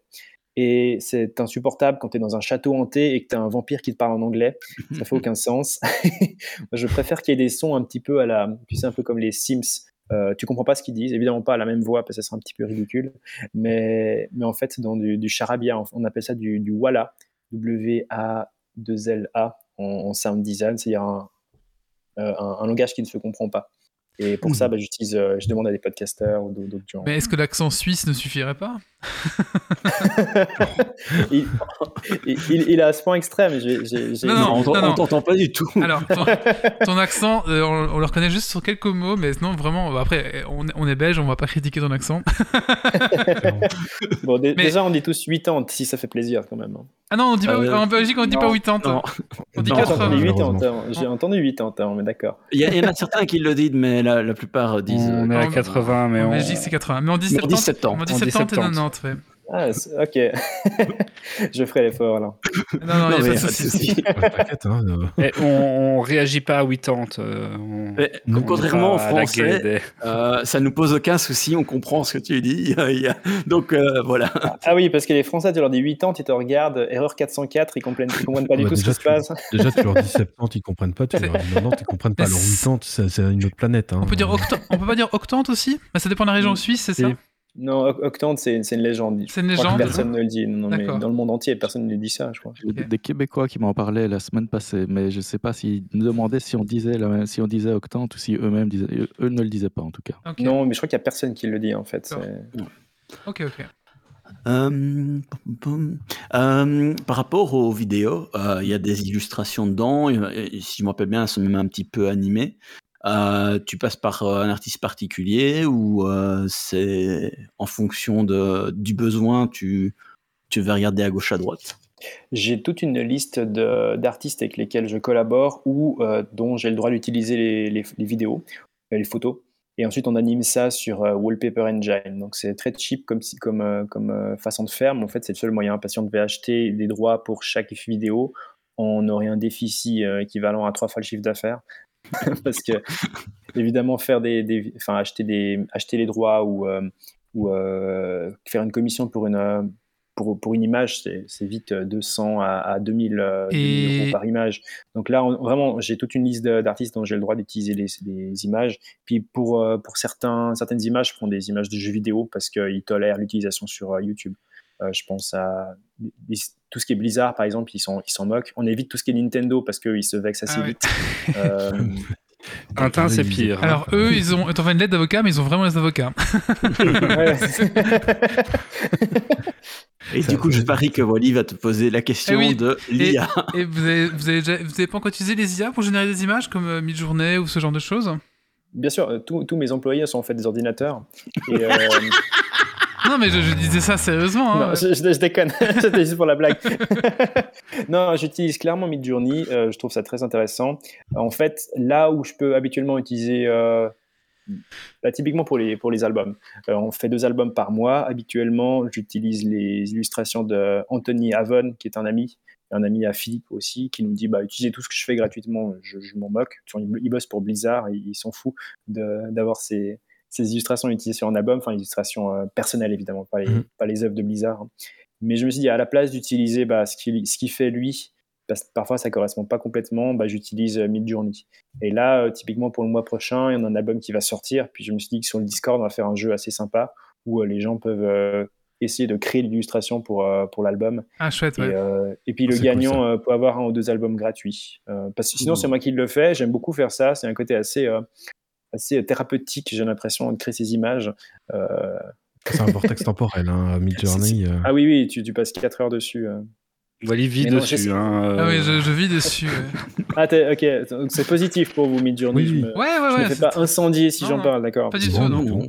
Non. Non, pas du tout. Il y a les deux extrêmes. hein. Chez, chez pas mal d'artistes, tu te fais euh, crucifier. Wally- Mais alors, pour, euh, Wally nous a bien mis le bot euh, dans notre Discord. hein. Oui, tu peux mettre le bot directement dans le Discord si tu veux maintenant. Mais en fait, euh, nous, enfin, je, je suis un peu graphiste, on se sert pas beaucoup de Midjourney, mais, mais, euh, par exemple, pour un, un- un graphiste, ça peut être un très bon outil pour euh, ton client, sait pas trop ce qu'il veut. Ouais. Tu vas aller avec Midjourney, un peu le, le, le, le, le pinguer, un peu le traquer, voir un peu ce qui l'intéresse, et du coup, tu génères des trucs, tac, tac, tac, tac, et en fait, tu peux assez vite définir un peu la, la- la- un peu une vision de ce que ton client, qui ne sait jamais ce qu'il veut, un peu travailler avec ton client. Et moi, je trouve que c'est un très bon outil pour travailler avec ton client. Et en fait, c'est un outil complémentaire à un artiste, parce qu'au final, euh, voilà. Absolument. Moi, c'est ma Là, vision. le client qui fait euh, Ouais, celle-là, elle est bien, non, mais je vais prendre ça, ça suffira, merci. Non, parce qu'elle est jamais comme il veut ex- exactement, tu vois. Donc, il y a toujours un travail après, quoi. Mais pour l'inspiration et le travail avec le client, moi, je trouve ça impec. Mais bon, je, fais ma parenthèse. Non, mais j'ai parlé avec pas mal d'artistes qui me disent exactement la même chose. C'est souvent les artistes débutants qui. Alors, prennent de l'inspi. Mais en fait, c'est des artistes un petit peu entre les deux, un peu intermédiaires. J'ai l'impression qu'ils voient Midjourney comme un danger parce que en termes de rendu, c'est à peu près la même qualité, euh, sans, sans, vouloir les vexer. Et ils se, ils se sentent un petit peu, euh, comment dire, les, les, les victimes d'une d'une concurrence contre lesquelles ils peuvent pas faire grand chose si ce n'est euh, travailler beaucoup et, s'améliorer. Donc moi je trouve que ça pousse à s'améliorer, c'est ce que beaucoup d'artistes disent. S'il avait pareil pour la musique, je pense que c'est comme ça que je le comprendrais. Ensuite, c'est parce qu'aussi on n'est pas dans, cette phase intermédiaire pour ce qui est de Make Calligraphy Studio, on est quand même, bah, en termes d'ambiance, on est les leaders mondiaux, donc je me sentirais pas menacé. Mais, mais je trouve qu'on ça, ça, ça, a du moins ses, ses, ses valeurs, ses, ses, vertus pour l'instant, euh, ce Midjourney et autres. Euh... Ouais. Euh, après, c'est un nouvel outil. Hein, c'est comme quand la photographie a débarqué. Euh, les gens ont dit, mais enfin, les artistes peintres vont arrêter. Euh, et, et, puis, quand les gens ont commencé à faire du dessin sur du numérique, les gens ont dit, mais il va plus avoir ni de photos, ni de peinture. Enfin, je veux dire, chaque fois qu'il y a un nouvel outil, c'est toujours la même chose. Donc, ouais, ouais. voilà. Mais, absolument, ouais. ouais. Après, il y avait ça aussi. Euh, excuse-moi, vas-y, vas-y. Vas après, je disais, peut-être avec l'IA, il y a un, un, un, débat plus métaphysique derrière, mais après, je pense qu'on va pas aborder ça. Mais ouais, vas-y, je te redonne la parole. Euh, je sais plus ce que je voulais dire. Ok, bah voilà. désolé, je suis vraiment désolé. Au final, avec l'IA, euh, ça revient au débat de la technologie qui, qui vole les, les, emplois. Et c'était la même chose quand il y a eu des machines qui ont, qui ont pris des emplois dans de, des usines. Et là, ça s'attaque à d'autres types d'emplois, mais c'est toujours les mêmes débats en fait. Hein. Euh... Il y a, euh, avec euh, Duke Deck qui crée des, des musiques, justement. Euh, jusqu'à 10 minutes, euh, qui, qui, peut, enfin, voilà, qui faisait une composition musicale de, de jusque 10 minutes, euh, qui a disparu depuis, euh, depuis un certain temps, qui aurait été racheté par TikTok, mais on n'en entend plus parler depuis. Voilà. Ok. Je connais pas du tout. Voilà, l'essor, c'était surtout en 2014. C'est. okay, ouais. euh, sinon, moi, je me posais la question euh, combien de temps euh, tu mets, euh, enfin, toi ou, ou les, les, gens qui travaillent avec toi, pour créer un morceau que vous publiez? Un morceau de musique ou ambiance? Moi, je dirais plus ambiance. L'ambiance, en vrai. Bon, en fait, je vais te répondre pour les deux. Parce que. c'est le même. non, alors, non, pas du tout, pour le coup. En fait, ça dépend aussi de qui travaille dessus. Euh, personnellement, composer un morceau de musique, ça me prenait, ça me prenait trois semaines, ouais, trois bonnes semaines, ou deux, deux semaines en tout cas. Euh, à temps plein, je l'ai jamais vraiment fait parce que j'étais pas professionnel à l'époque où, euh, où je le faisais, où je faisais encore de la musique. Mais ça prend bien une semaine du, du matin au soir pour moi. Euh, pour Philippe, lui, c'est différent. Je dis toujours que c'est un génie parce que il arrive à composer trois morceaux magnifiques en une journée. Je comprends pas comment il fait. Euh, il peut composer 30 minutes de musique en, en l'espace de deux jours. Rien qu'écouter le morceau, ça prend déjà une demi-heure. Je sais pas comment il fait pour, pour créer autant de musique, mais, mais bref. Euh... les, les mais Pakistanais. ça doit, ça doit être ça. Peut-être que lui sous-traite aussi, en fait. C'est une chaîne de sous-traitance. Ouais. Non, euh, et pour ce qui est des ambiances, ça dépend aussi de l'ambiance. Typiquement, là, il y a quelques jours, je partageais un pack d'ambiance euh, exclusive pour euh, Patreon où euh, je l'ai appelé Small Battle, Small Melee Battle. Donc, c'est un, combat à courte, à petite échelle en mêlée. Et j'ai fait plusieurs vari variations, une fois contre des gobelins, une fois des squelettes, une fois, etc., pour que les maîtres de jeu puissent choisir celle qui correspond.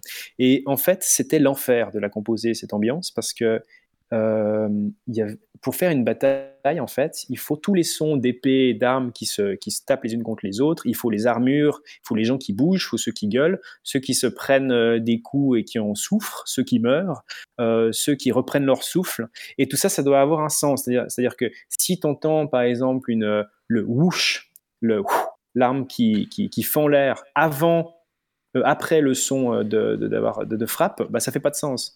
Et en fait, il faut organiser tout ça. Et au moment où j'ai commencé, je me suis dit, mais attends, mais dans quelle merde est-ce que je me suis mis? Ça va me prendre des années à faire ce, cette ambiance. Et en fait, il y a quelque chose comme 400 pistes différentes. Donc les pistes, c'est des petites lignes dans lesquelles il y a des sons. Des sons différents, il y en a plus de 10 000. Et alors que normalement, une ambiance, ça me prend 6 et 8 heures à faire, ou 2 heures si c'est une ambiance assez simple. Là, ça m'a pris euh, une semaine complète. Et à chaque fois que j'avais une variation, ça me prenait un jour de plus. Parce qu'en fait, euh, je devais refaire tout ça, mais pour des gobelins, des orques, des, des trolls, des géants et compagnie, et des banshees, ouais. et des minotaures et compagnie. Et c'était, et là, ouais, là, ça m'a pris, euh, ça m'a pris une bonne, une bonne semaine pour faire une ambiance. Mais habituellement, c'est une journée. Mmh ok. moi, j'ai fait le tour de, pas mal de, des questions que, que, je voulais poser. du coup, j'avais une dernière question. tu m'as dit qu'il y avait quelque chose de nouveau qui allait sortir. Est-ce que tu peux nous en peut-être nous en parler un tout petit peu?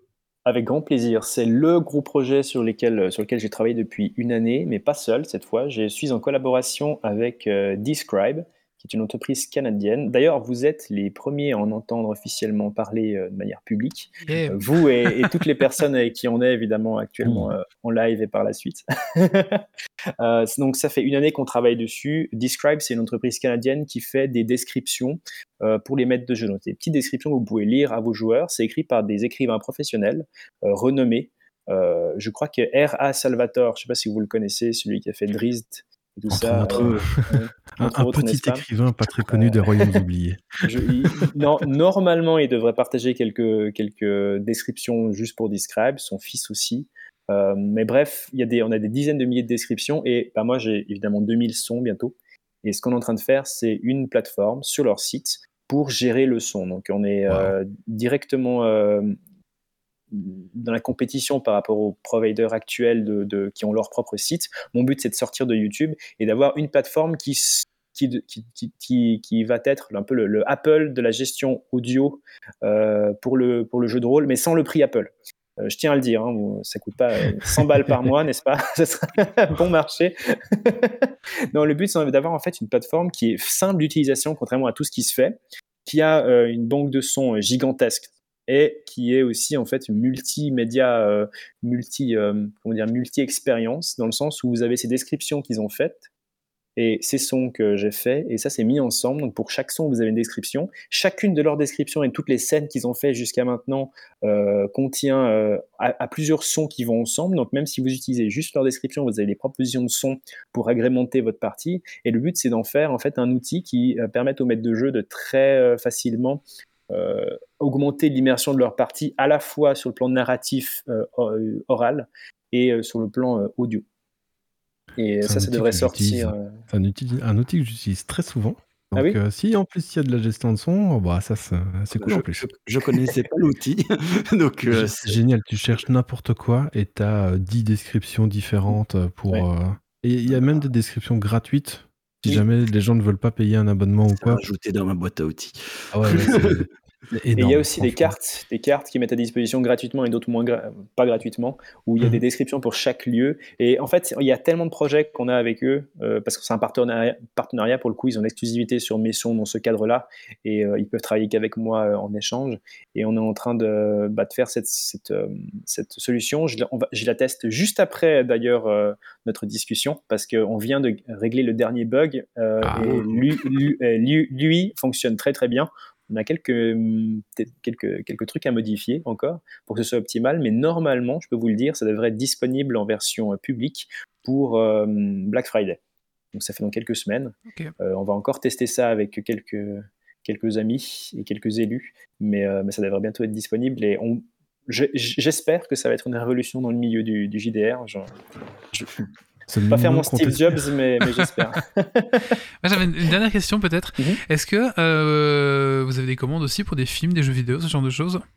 Oui, euh, c'est en train de venir. Ça, on, est sur, une, euh, sur un projet de MMORPG.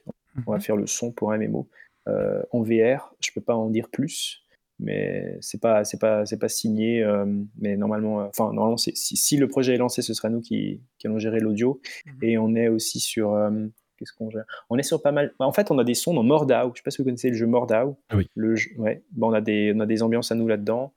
Euh, dans pas mal de tu m'as dit quoi Des films et des. Des films aussi, ouais, cinéma, film, je sais pas. Ouais. Euh, plein de films, de petits films en fait, pas des grosses productions. Et donc quelques séries aussi, mais je sais pas lesquelles c'est. Des fois, je, en fait, sur mon site internet, je vends euh, des, des, licences, puis les gens peuvent se servir. Ah et je vois juste dans quel euh, contexte c'est utilisé parce que je demande le nom du projet. Et je vais pas forcément checker si c'est une série turque ou un truc comme ça, tu hmm. vois, ou un machin laiton, je comprends rien. Donc, mais je vois que de temps en temps, il y a le tag série qui est utilisé au film, donc je suis très heureux de savoir que c'est utilisé. Ok, cool. Bah écoute, euh, vas-y Grumpy, vas-y, je te laisse. Ouais, bah, merci euh, pour, pour cette interview, franchement super intéressant. merci de m'avoir invité. C'était intéressant parce qu'il y avait le, côté euh, homme d'affaires et en même temps euh, passion, ça qui se mélange. C'est intéressant, je trouve. Voilà. Au bout d'un moment, t'es es un peu obligé. Hein. Mais non, mais du coup, c'était bien. C'est une vision qu'on n'a pas souvent ici, et donc je trouve ça intéressant. Voilà.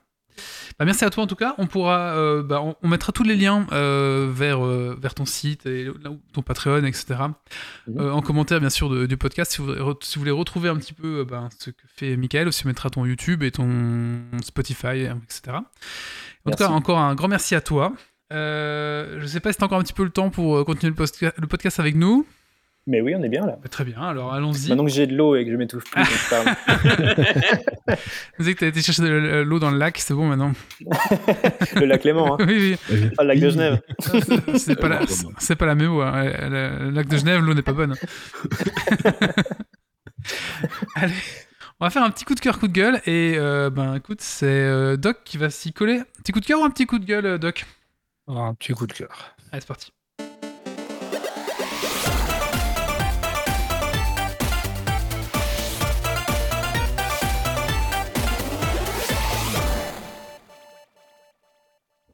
Bah, moi, on a déjà parlé, je pense, dans une émission ou l'autre, mais euh, c'est un petit coup de cœur sur euh, les decks euh, Commander Magic Warhammer 40 000. Mhm. Puisque, enfin, voilà, ils sont, je les ai trouvés très sympas. Enfin, avec tous les, il y a plus d'une quarantaine de nouvelles cartes dans, dans, chaque deck. Toutes les cartes ont des élus 40k. Euh, ils sont vraiment très, très, très, très chouettes. Ils sont un peu chers, euh, mais voilà, ils, me font beaucoup plaisir. Et du coup, j'ai un peu craqué. J'ai un peu acheté ceux que j'avais pas déjà achetés. T'as acheté les 4 du coup voilà. C'est du craquage. Pardon hein. T'as acheté les 4 C'est du craquage. Hein oui, j'en avais un. J'ai acheté les 4, mais ah. le Necron n'est pas encore arrivé. Ah, d'accord. J'ai pas, acheté, j'ai, pas acheté les 4, je les ai précommandés, mais il faut pas le dire. Ah T'as pas reçu ta précommande Tu pas reçu ah, si, si. Ça ah oui, ah, c'est la précommande la plus nulle du monde, sinon. si, bah là, j'en ai deux à portée de main. Ils sont déjà sleeve dans leur box et ah. tout. Hein. Ok, bah moi, je les ai toujours pas ouverts. J'hésite à en ouvrir un et garder l'autre pour la collection. Et, j'aime beaucoup le format Commander, du coup. Euh. Ah, mais apparemment, euh, j'ai posé la question à Bess Marmotte et ils sont faits pour jouer uniquement entre eux. Ouais. Euh, faut pas sortir ton deck Commander 40k contre un deck Commander Baldur's Gate, par exemple. Ouais, il n'y a rien qui l'interdit.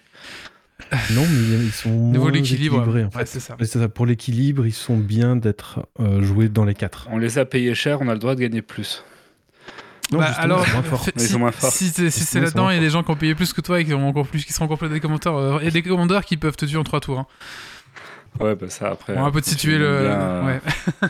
Moi, j'ai jamais été euh, grand monteur de deck. J'aime bien jouer avec plus que les monter. Du coup, acheter des decks à thème tout fait, ça me plaît bien.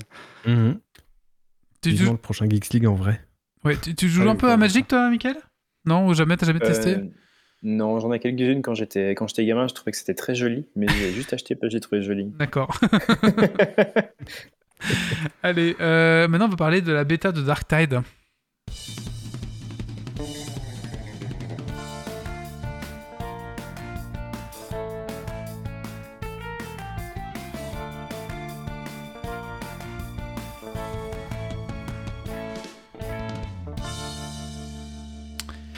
Le week-end passé, ce... était ouvert en fait la bêta de Darktide.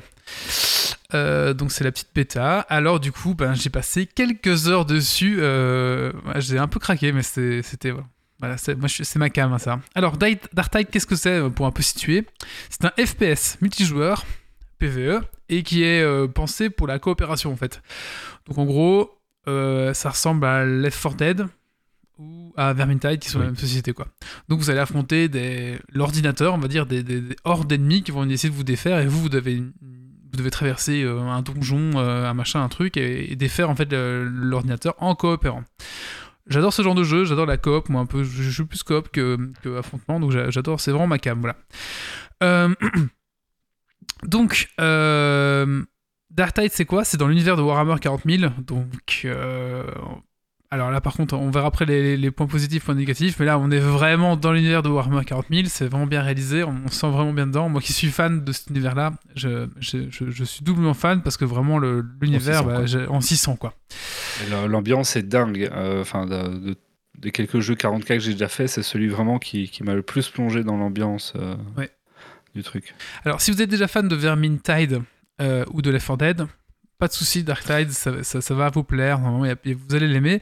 Pour ceux qui ne connaissent pas, je vais un peu vous expliquer les points positifs et les points négatifs que j'ai trouvé dans- justement dans cette bêta, en sachant que c'est une bêta et que bah, d'autres choses vont évoluer, mais après, ouais, ça, ça- ça- il est censé sortir euh, le 30 et le 17 si vous avez préco. Ça va être tendu, là. je pense que ça va, ça va bien crush euh, chez euh, Fat Shark. hein. Bon, voilà. Ouais, il lui reste un mois. euh, Un mois et il reste tellement de choses à faire. je sais pas comment faire. Et bon. Ouais. On a eu quelques soucis de, de déco. Alors les points positifs. Bon, alors, les niveaux, ben, le, le level design, il est incroyable. Euh, on n'est jamais trop perdu. Pourtant, c'est des grandes, des grandes zones ou des plus petites zones, des couloirs. C'est vraiment très bien rendu. Le level design et le, graphisme, vraiment, c'est incroyable. Ça respecte vraiment euh, l'ambiance, la musique. On se sent vraiment dans Warhammer 40 000. Euh, les dialogues entre les personnages aussi, on sent que, voilà, franchement, c'est cool. Ils arrivent à avoir ce côté grand et écrasant que peut avoir 40 000 où c'est censé être très sombre et tout, mais en même temps un côté grandiose comme des grandes cathédrales et machins comme ça, mais tout en te gardant dans des couloirs où tu te perds pas et ils arrivent à cumuler les deux, c'est c'est pas mal. Euh, oui, pardon. Par contre, moi, j'ai trouvé que ça se répétait beaucoup. Bah du coup oui c'est un peu le problème c'est dans les points négatifs c'est que en fait Oui, euh, on risque de se battre beaucoup dans des hives donc dans des, des mondes Des ruches ruches. des mondes ruches et du coup bah, les mondes ruches euh, bah, c'est pas la forêt de Lorraine quoi ça va Oui. être euh, vous, aurez, pas de- vous aurez pas de verdure quoi alors à moins qu'ils nous aient préparé d'autres univers un peu plus je sais pas moi j'en sais rien En fait, en, en fait, dans, dans le lore du jeu, c'est on part tout, on part toujours depuis la prison. C'est pour ça que les, les couloirs et les univers se ressemblent, enfin les, les maps se ressemblent. Et donc, faudrait voir si Oui. c'est pas imaginé qu'on est envoyé depuis la prison. jusque Ouais. jusqu'à Parce qu'en une bêta, il y avait, il y avait 4 mondes, donc il y avait que non 4 plus- mondes aussi voilà. On non, verra bien un petit peu. D'accord, Faudra- ça- ça- on, on verra bien un petit peu quand le jeu ben, là. Est-ce qu'on aura que des univers un peu fermés un peu prison un peu hives? Et dans ce cas là ouais ça risque d'être un peu oppressant à force de jouer. On va voir. Franchement je bien un petit peu à ce niveau là mais en tout cas les 4 qu'on a là moi je trouve assez jolis euh, il y, a des- passages on fait ah oui quand même ah c'est pas mal c'est pas mal quand même euh, dans les points positifs aussi, ben, c'est les, les, missions en fait, elles sont un peu plus variées que dans Vermintide notamment. On a des, mo- des moments où on doit activer des choses. Enfin voilà, il y a des activités on va dire à faire euh, pendant l'avancement qui sont un peu différents. Et je trouve qu'ils ont essayé en tout cas de faire un petit peu des choses autres que avancer tout droit, tout droit, tout droit, tout droit. À un moment donné, on a des choses à faire, on a des, des interactions à faire quoi. Maintenant, euh, par exemple, dans Vermintide, il y, avait des, secrets, des passages, et on n'a pas retrouvé ça. Alors, est-ce qu'on n'a pas trouvé les passages, justement? Mais on n'a pas trouvé d'éléments un peu cachés, ce genre de choses. Donc, est-ce qu'il y en aura ou pas? Et moi, je trouve que ça faisait vraiment partie des, trucs à chercher dans Vermintide. C'est, ok, où se trouve euh, tel, tel, tel objet un peu caché? Du coup, ça débloquait des choses. On verra bien un petit peu. euh, notamment, il y avait, quand une des, missions, pendant que vous jouez, il fallait retrouver genre 20 bouteilles de vin euh, dans Vermintide, dans des caves, dans des machins. Et du coup, si vous dé- débloquez les 20, ça faisait apparaître un monstre, spécial. Et tous ces petits secrets, moi j'aimais beaucoup en fait à découvrir ça. Maintenant, on verra bien un petit peu. euh, C'était une bêta quoi. Alors, euh, le point positif qu'ils ont rajouté dans le gameplay, c'est que si vous êtes avec votre coéquipier, vous. Déjà, chaque personnage va donner des bonus aux autres. Donc, si vous êtes les uns à côté des autres, ou pas loin, en tout cas dans une zone. Donc, ça, c'est cool parce que du coup, ça force en fait les gens à jouer ensemble et, et groupés en fait. Et du coup, c'est une bonne mécanique. Euh, J'aime beaucoup ça. Donc, être avec des. Alors, déjà, euh, vous pouvez tous, si vous voulez jouer un Psyker, mais vous allez tous vous donner le même bonus en fait. Par contre, si vous avez le Green, le Vétéran, le Psyker et le Preacher, à ce moment-là, vous allez tous vous donner des bonus euh, différents. Donc, ça, ça va solidifier un peu plus de groupe quoi. Donc, ça, je. Bonne mécanique, je trouve ça assez sympa. Bon, alors les points négatifs. Euh, bah, là, pour moi, c'était l'optimisation. J'ai eu beaucoup de crash avec mon PC. Euh, pourtant, j'ai une, 2000 Mhm. j'ai une 2080, donc euh, je crois que ça va, ça va on va retourner le truc. Beaucoup de plantage. T'avais plus de crash que, crash que nous, justement. Ouais. C'est quand t'avais des, des grosses explosions, notamment de Ouais. particules ou quoi, où t'avais tendance à. Alors que David, avec sa 1080, il a eu 0, 0, 0 problème. Donc, J'ai eu trois crashs en une soirée. ouais, moi, j'en ai- eu beaucoup plus, hein, c'est genre une dizaine. hein, toi. En, en- dans les games, hein, parce que Oui. dans, le, dans le hub, il y en avait un peu plus, mais c'était moins gênant. Jusqu'à dans, jusqu'- dans les games aussi, ouais. Jusqu'à ce qu'on se rende compte que c'était quand je faisais exploser un baril que ça me faisait euh, crash mon ordinateur. Alors du coup, il y avait la technique du attention Seb, on va faire, on va faire exploser un baril, ne regarde pas. Alors du coup, je regardais le, mur Le comme sol. ça. il faisait péter le baril et après c'était bon. Mais du coup, on- enfin, c'était un peu ridicule quoi. Et bon, voilà. Euh, bah, le problème des maps, donc, comme je vous ai dit, hein, donc pour l'instant, on va faire un petit, on verra un petit peu la diversification qu'il y aura, etc. Bon, là, on sait pas trop se prononcer. Le jeu, globalement, euh, enfin, Fat Shark, ils ont jamais été très très bons ni pour le X ni pour lui. Et là, mon dieu, mais quelle horreur, quoi. Quelle Ah, infamie. Et on comprend rien. Il y a, alors, il y a des icônes sur les armes, on sait pas ce que ça fait. Euh, il, y a, il y a une compétence, c'est First Target. On se Oui. dit oui, c'est quoi? C'est le premier qu'on vise? Est-ce que c'est le premier, la première balle de l'arme? Euh, On comprend rien. Moi, je, moi, je- je Et- pense que c'est, en fait, c'était. euh, T'as une répartition des dégâts. Enfin, tu vois, des dégâts splash, et c'est le premier qui, qui est touché qui prend plus, et puis les autres à côté. C'est comme Ben, ça on que sait pas, euh, voilà. Oui, pour- non, non, pour moi, c'était le-. Pour moi, c'était le dégât alpha, donc c'était la, la première balle du chargeur. Donc, après, Ah je oui. sais pas, ben, j'en sais rien. Comme quoi.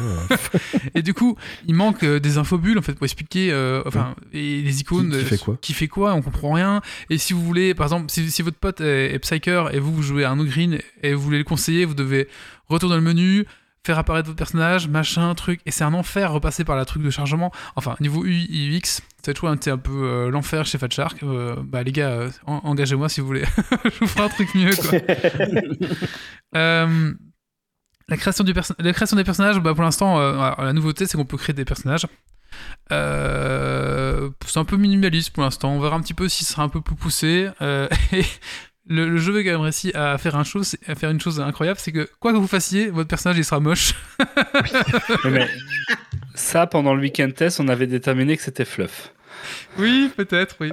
C'est- peut-être fluff, mais du coup, euh, oui. Quoi que vous fassiez, votre personnage sera moche, sera dégueulasse. Des, des prisonniers de l'Imperium, t'es moche. Ah oui, ça c'est Ouais. incroyable. Quoi. Et du coup, bah, quand vous jouez avec vos potes, vraiment une bande de clodos euh, dans, dans Ouais, le truc que je me suis demandé, c'est est-ce que la création de perso te donne certains bonus plus tard dans le jeu, parce que dans, le, dans la bêta, ça me n'a pas semblé, ou c'est juste des points de lore, mais ça te pousse une personnalisation juste de lore, et donc c'est un peu inutile, je trouve. Bah, Ouais, j'en dans sais le rien. descriptif, ça allait loin. Donc je Ouais, pas. ça va super loin, euh, ton origine, tes machins, pourquoi t'es emprisonné, pourquoi truc, pourquoi bazar. J'ai l'impression que pour l'instant, c'était juste du lore, hein, et voilà. Après, euh, Moi, je verrais euh, bien que dans la finale, les, les origines ou quoi, ça ait quand même une influence, peut-être sur les missions que tu as au début, ou des, des- d'où Mm. d'où exactement tu démarres, ou une connerie pareille. On verra. J'ai vu notamment que si tu voulais les yeux rouges, il fallait venir de Cadia. C'est tout. Euh, Il y a une autre. euh, J'ai vu deux restrictions comme ça. Donc peut-être qu'il y en aura d'autres qui vont arriver et c'est peut-être leur but, mais que pour l'instant ils se sont pas fait chier quoi. Euh, en tout cas, c'est en place. Il y a un petit truc comme ça. Est-ce qu'ils vont le pousser ou pas Je ne sais pas. Euh, Et je le- pense que sur la bêta, ils avaient leurs objectifs de test, de, de tester certains trucs, et du coup, ils ont peut-être pas tout mis non plus pour se concentrer dessus. quoi. Et l'autre bas qui blesse, je trouve, c'est que ben là il y a 4 classes seulement. Alors c'est- nous, c'est peut-être la bêta, on verra bien. Alors que Vermintide, quand il est sorti, il y avait 15 classes. Et euh, Euh, dans toutes les présentations du jeu, il parlait toujours de quatre classes. ah oui, et du coup c'est un peu triste quoi. Psyker, Euh, Zealot, Ogryn et... Après, Vermintide, c'était des déclinaisons de classes. Donc, il y avait. il y avait quoi? Il y avait le, Dans le nain, il y avait le tueur, il y avait le Iron Break, et il y avait le, le Ranger.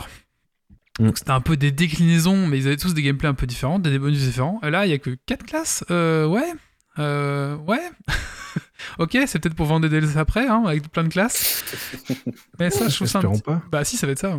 Bon, voilà. J'ai l'impression que t'as, je sais pas si c'est peut-être la même chose dans Vermintide, j'ai pas joué à Vermintide, mais t'as accès à plusieurs types d'armes, et selon le type d'arme que t'as- tu prends, ça change aussi un peu ta façon d'aborder ton personnage et de le monter. C'est peut-être là-dessus que tu vas jouer pour affiner ta classe en fait. On verra, je sais pas trop, après on on n'a pas tout.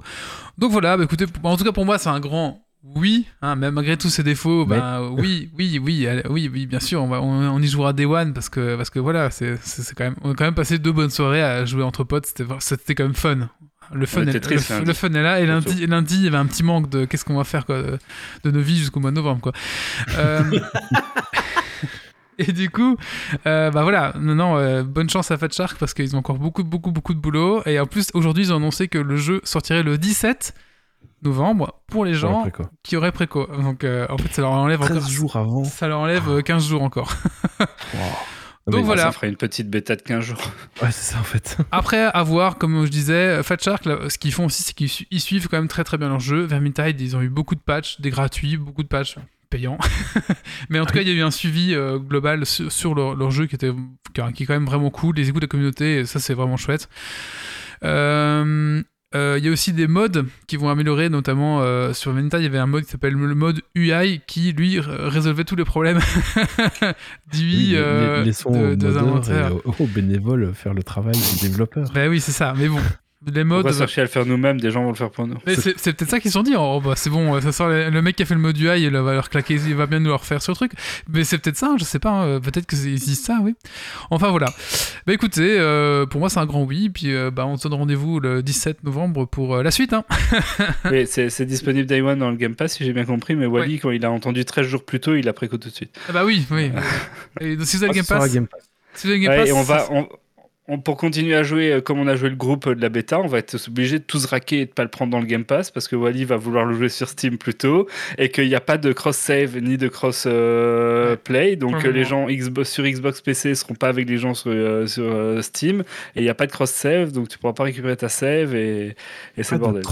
Cross-platform. Non, il n'y a pas de Non. cross. Pour l'instant, peut-être qu'après ça viendra, mais au début. Aura annoncé qu'il n'y aurait pas de cross-platform et le cross-save, euh, ça n'a pas été précisé exactement, mais comme a priori dans le jeu tu dois pas te créer de compte ni rien lié à chez eux, euh, ben, la save, je crois, c'est Steam. euh, point.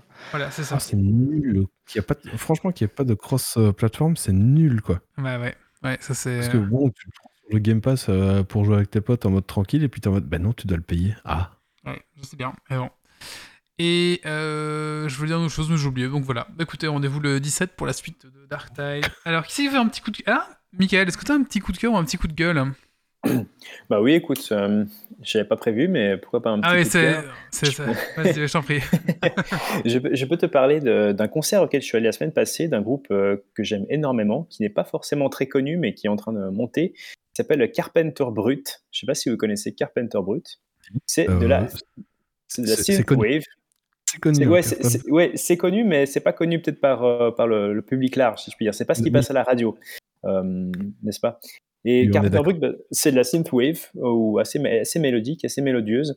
Euh, J'ai pu les voir en concert au Docs à Lausanne, dans une salle qui a un son vraiment extraordinaire. J'étais sur le haut, parce qu'il y a une espèce de petite estrade où j'ai pu profiter du spectacle sans être dans la fosse où, où il y a les pogos et autres, et autres euh, déchaînements de, de violence, qui sont parfois très agréables aussi dans les concerts de métal. Euh, mais pour ce qui est de, de Carpenter Brut, vraiment, ils ont fait un, magnifique euh, concert avec des choux de lumière vraiment bien synchronisés avec, avec la musique. Juste trois, trois musiciens, un synthétiseur sur une espèce de petite estrade qui pouvait se déplacer, un guitariste et un batteur. Euh, est-ce que tu es très électro où on se dit bah un seul gars peut faire tout le boulot, mais en même temps c'était mélangé avec euh, une guitare bien métal, une batterie qui tabassait, euh, qui tabassait bien fort, et c'était avec derrière quatre écrans. Alors je sais pas si c'est le setup qu'ils font habituellement ou si c'était juste au Docs, mais, quatre écrans qui, qui faisaient passer des, clips qui étaient synchronisés avec la musique, Euh, une très bonne ambiance, une très bonne, euh, très bonne, une très bonne discussion avec le public. Ils lisaient bien leur public malgré le fait qu'ils avaient en fait, euh, comment dire, des, morceaux qui étaient, qui étaient Enfin, ils lancent des samples et puis ils, doivent être synchronisés par rapport aux samples quand même, puisqu'il y a ce côté électro. Mais malgré ça, ils ont réussi à être très à l'écoute du public. Et donc, je recommande à quiconque a l'opportunité d'aller les voir Carpenter Brut. C'est vraiment excellent. La musique est magnifique et elle est aussi sur Spotify. C'est Euh. pas forcément facile d'approche, je dirais. Euh, C'est ouais. un, peu brutal par- pour certains titres, mais euh, c'est très chouette. Ah, j'ai écouté, hein, ça m'intéresse, ouais. Eh bah écoutez, on va passer à la suite maintenant, et donc on va parler... euh, J'ai j'ai perdu mes notes. j'ai perdu mes notes. Euh, bah écoutez, on va parler du Steam Deck. Doc, t'es prêt? Oui. Allez, donc on va parler, donc c'est la partie 2 du Steam Deck dans la précédemment. Privacy, Privacy. League. on avait vu du coup euh, ce qu'on pouvait faire avec un Steam Deck, mais de façon euh, legit. Et Oui, maintenant, euh, ah, Oui. Tout ce que je vais dire maintenant n'est pas forcément illegit, pas non legit, mais juste euh, en tant que console en lui-même, on a parlé de ça la fois passée. Voilà, et donc là, on va rentrer plus profondément dans le Steam Deck. C'est parti.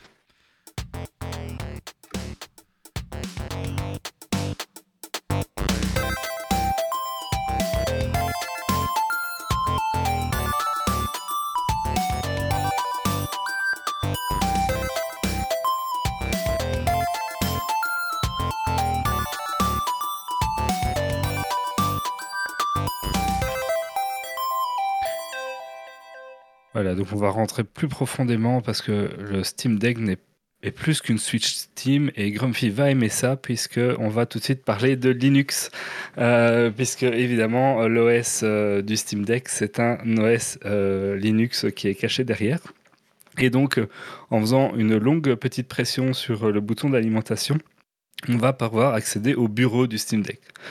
Alors évidemment, en mode bureau, euh, les, petits trackpads dont j'ai assez parlé la fois passée vont, pousser un peu leurs limites. Et dès qu'il va falloir taper du texte, il va falloir passer par le clavier virtuel. Ou alors ben, simplement euh, brancher un bon vieux clavier euh, Bluetooth, une, petite souris Bluetooth, tout le monde a ça maintenant. Voire avec un adaptateur USB-C, on pourrait brancher l'ensemble en USB classique et faire fonctionner vraiment le Steam Deck comme un petit ordinateur Linux. Alors évidemment, ça, ça va ça va ouvrir des possibilités, même si c'est déjà un usage un tout petit peu plus avancé. Hein. On n'est pas sur, euh, sur du truc accessible qu'au gros geek, mais on n'est pas non plus sur le truc le plus grand public du monde. Ne serait-ce que parce que, excuse-moi Grumpy, mais tout le monde n'est pas forcément habitué à utiliser un OS euh, Linux. Et que ben, pour quelqu'un qui n'a que ses habitudes sur Windows ou que ses, ses habitudes sur un Mac, ben, c'est pas exactement pareil. On ne retrouve pas exactement euh, la, même fonctionnement pour installer des choses ou supprimer des choses et ainsi de suite. Donc, va falloir retrouver un peu ces billes. Mais bon, après, euh, c'est facile à trouver sur Internet. On peut très bien euh, s'y retrouver. Un bon OS, c'est un OS, on n'utilise pas de souris pour utiliser. Hein. oui, mais alors c'est que au clavier, tu as plutôt du coup intérêt à, si tu veux faire à la commande, euh, à, à, brancher un clavier parce qu'avec le clavier virtuel, tu vas souffrir. Euh, bon, après, l'écran est tactile, hein, il y a moyen de se débrouiller, mais bon, voilà, voilà. Mais du coup, en, termes de possibilités, ça offre beaucoup de possibilités, puisque déjà, n'importe quel jeu qui tourne sur Linux hors Steam, bah, vous allez pouvoir aller le rechercher et l'installer sur votre Steam Deck. Donc, euh, tous les jeux euh, ben, disponibles basiquement sur Linux, vous allez pouvoir y aller. Et ce, y compris évidemment toute une série d'émulateurs. Alors là, je ne l'ai pas depuis si longtemps, je n'ai pas creusé jusque-là parce que j'ai un milliard de jeux de retard. Mais euh, tout le monde, enfin tous s'émulent un peu actuellement. Il y a même toute une série de gens qui ont l'air de dire que le Steam Deck émule mieux la Switch que la Switch. Euh, donc voilà, il y a moyen d'aller émuler euh, pas mal de choses très facilement. En plus de ça, c'est plutôt pas trop désagréable parce que vous n'allez pas forcément devoir repasser par le bureau à chaque fois. Une fois que vous avez installé par exemple un jeu ou une application sur, sur le Linux, sur le, bureau, euh, il y a moyen ensuite, euh, en allant dans les paramètres de lancer de l'application, de la rajouter dans la bibliothèque Steam comme un élément non Steam. Mais ça veut dire que du coup, après, vous allez pouvoir le lancer directement depuis l'interface Steam euh, mode console en fait, et plus forcément devoir déclencher le bureau pour aller rechercher ces applications là. Et ça c'est très applicable. Ah, théoriquement, si, si, je te suis, le Geeks League Live Commander pourrait être utilisé sur euh, le Steam Deck pour euh, quand on fait nos, podcasts en, autour de la table. Oui, c'est ça. Parce qu'en fait, quand tu lances une application ou un jeu, il va te le lancer en full screen ou, autre. Euh, sauf que plutôt que de devoir passer par le bureau aller le chercher, ben, tu peux en fait créer des, raccourcis dans ton OS Steam très facilement. ta version OS portable de base. Alors en plus des émulateurs, même si ça reste un peu de l'émulation, vous aurez notamment euh, le Hero euh, Games Launcher, qui est en fait une application euh, Linux qui vous permet de jouer à vos jeux GOG et Epic Games, qui sont à la base des jeux Windows et qui sont du coup émulés avec Proton. Euh, donc voilà, là ça peut être un peu plus de chipotage parce que selon les jeux, euh, c'est pas toujours la même version de Proton à utiliser, il y a des petits paramètres à régler. Mais de nouveau, la plupart du temps, vous tapez le nom de votre jeu euh, Heroic Game Launcher et vous allez trouver plein de trucs sur Internet qui vous disent déjà quel paramètre mettre et ça va être très facile. alors il y a d'autres moyens de, de faire tourner des jeux Windows sur une distribution Linux, euh, puisqu'il y a d'autres euh, émulateurs de Windows moins spécifiques, puisque là c'est très spécifique à, la bibliothèque GOG et Epic Games, et que vous pouvez aussi retrouver très facilement. Mais donc en fait, on retombe exactement sur les mêmes outils d'émulation pour de, trucs Windows que n'importe quel OS Linux en fait. c'est ces mêmes outils. Vous allez même pouvoir aller chercher Microsoft Edge Beta. alors là, c'est un peu plus de chipo parce qu'il y a quelques lignes de commande à taper pour configurer des trucs. mais ça vous donnera uniquement en version cloud gaming, mais ça vous donnera accès au Game Pass en version cloud gaming. Et donc d'aller jouer les, jeux du Game Pass euh, depuis, euh, depuis le navigateur Edge. Mais là, il faut du coup la version bêta de, Edge. Ça, j'ai pas testé parce que je me suis pas rabattu sur une autre solution dont on va parler tout de suite après. Sachant que ben, le cloud gaming chez moi, le Wi-Fi pas toujours très stable, donc c'est pas, pas ce que je privilégierais. Mais voilà, c'est une possibilité euh, qui, qui, est faisable. Alors, petit. Petit désagrément quand on passe là-dessus. Je sais pas si une mise à jour récente aura réglé le truc ou pas, mais euh, à la base, euh, on peut mettre une carte euh, SSD dans le Steam Deck, Mais tout ce qu'on installe directement dans l'OS et Linux, en fait, on ne sait pas aller chercher sur la carte SSD. Je ne sais pas pourquoi il y a un truc qui bloque. Et donc, tu es obligé de le mettre directement vraiment dans la mémoire du Steam Deck. Ce qui veut dire que ben, si vous êtes parti sur la petite, le petit Steam Deck de 64 Go, vous allez être plus vite limité. C'est pas pratique. Ce type d'option-là. C'est pas forcément pratique, mais de toute façon, ta carte SD, elle va servir à autre chose et on va en parler tout de suite. D'accord. T'as vu ça la transition Ce qui est bien, c'est que j'ai appris des trucs parce que je ne connaissais pas le Heroic euh, Game Launcher, donc euh, voilà. Et eh ben voilà. Euh, j'apprends un truc sur Linux avec fou là, je peux arrêter ma carrière de chroniqueur avec Merci à tous, drop mic.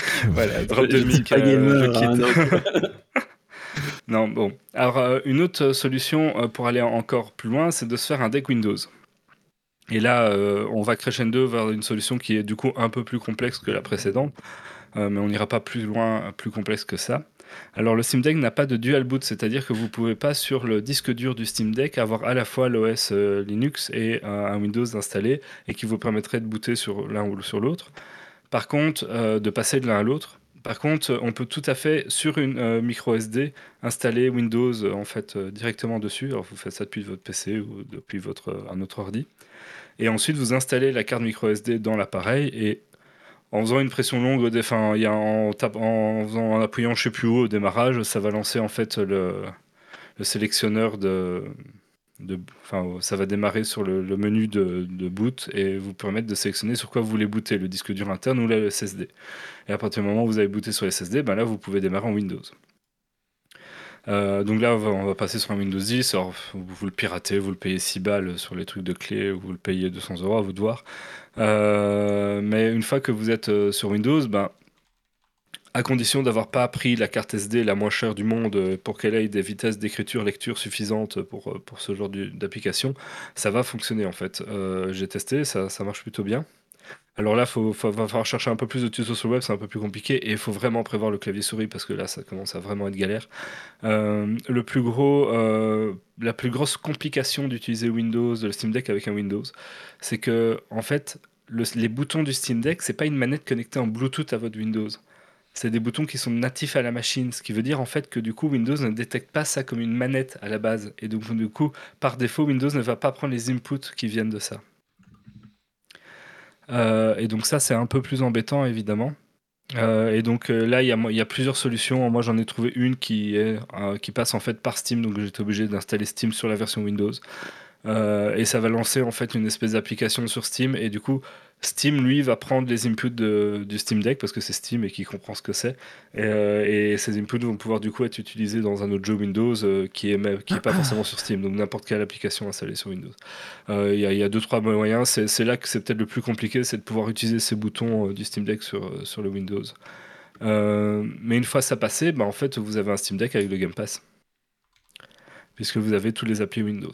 Maintenant, ça reste c'est peut-être la, solution la moins élégante. Euh, c'est une possibilité. Euh, c'est intéressant de pouvoir le faire c'est la plus complexe et c'est pas élégant dans le sens où vous perdez l'intérêt un peu console portable. C'est-à-dire que la plupart des consoles portables, maintenant, vous appuyez sur le petit bouton, ça se met en veille, vous le rallumez, ça reprend.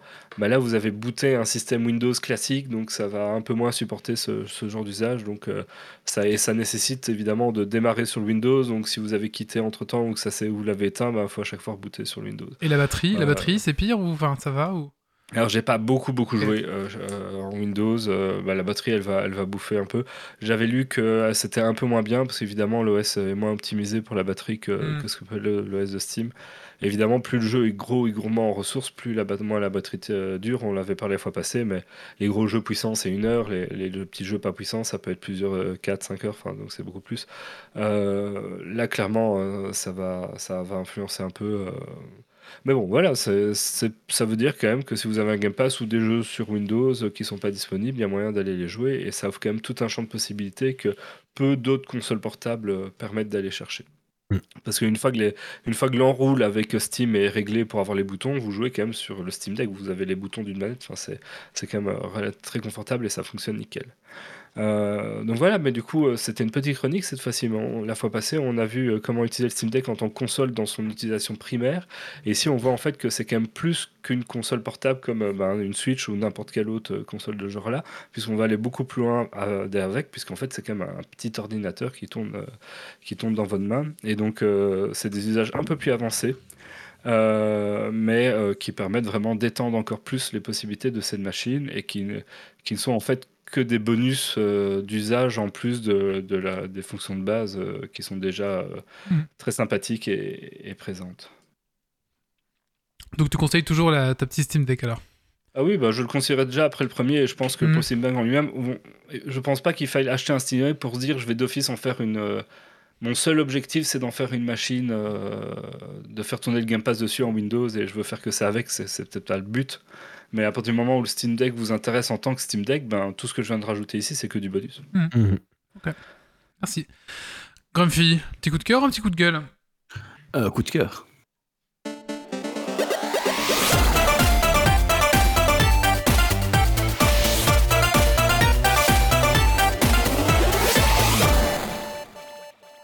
Euh, moi, c'est sur un jeu de rôle, euh, Donjon et compagnie, euh, que j'ai déjà joué deux parties avec, qui est assez sympathique. Dans le nom d'une extension pour les Sims, Donjon et compagnie.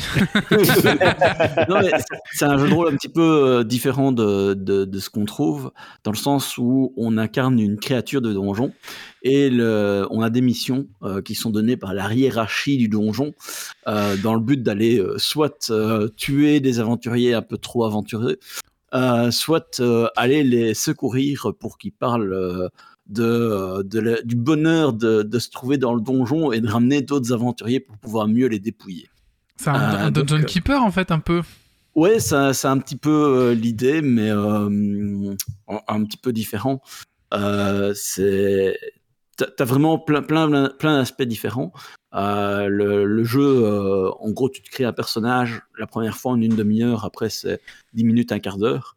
Euh, et tu as, des aventures de toutes sortes, mais en termes d'évolution aussi du personnage, bah, tu vas euh, pouvoir grimper euh, dans la hiérarchie du donjon, convaincre le département des ressources vivantes de, te donner plus de, choses ou la maintenance de t'aider à réparer telle partie du donjon qui est cassée. c'est très sympa, les règles sont, sont hyper, hyper simples. tu vas plus jouer avec le côté ben, ce que tu vas définir comme caractère de ton personnage. Donc il y a, une partie de ton personnage, tu as, des attributs euh, comme dans d'autres trucs, mais euh, tu as aussi des choses où tu vas donner des qualificatifs. Par exemple, euh, ben, mardi, j'ai joué un gobelin piégeux et discret. Donc piégeux et discret, c'est des qualificatifs que je choisis, pas dans une liste, mais complètement comme ça. Euh, et du fait que je suis piégeux, ben, je peux maîtriser les pièges, je peux en installer, en désactiver, euh, les réparer. Euh, le fait d'être discret, ben, ça veut dire que je peux surprendre les gens, etc. mais c'est un choix. tu pourrais très bien être quelqu'un de séduisant et, et fourbe. voilà, ben, ça passerait aussi. donc, c'est vraiment un, un, choix et ça mène plein de possibilités très très intéressantes. Euh, et euh, ben, c'est très très accessible euh, en termes de pratique. voilà. Ok, c'est intéressant. C'est très chouette. maintenant, on va passer à la suite. Et la suite, ça va être bah, Méo qui va nous parler du DLC pour Nullbox, c'est ça? Un retour vers le futon Exactement. Allez, c'est parti.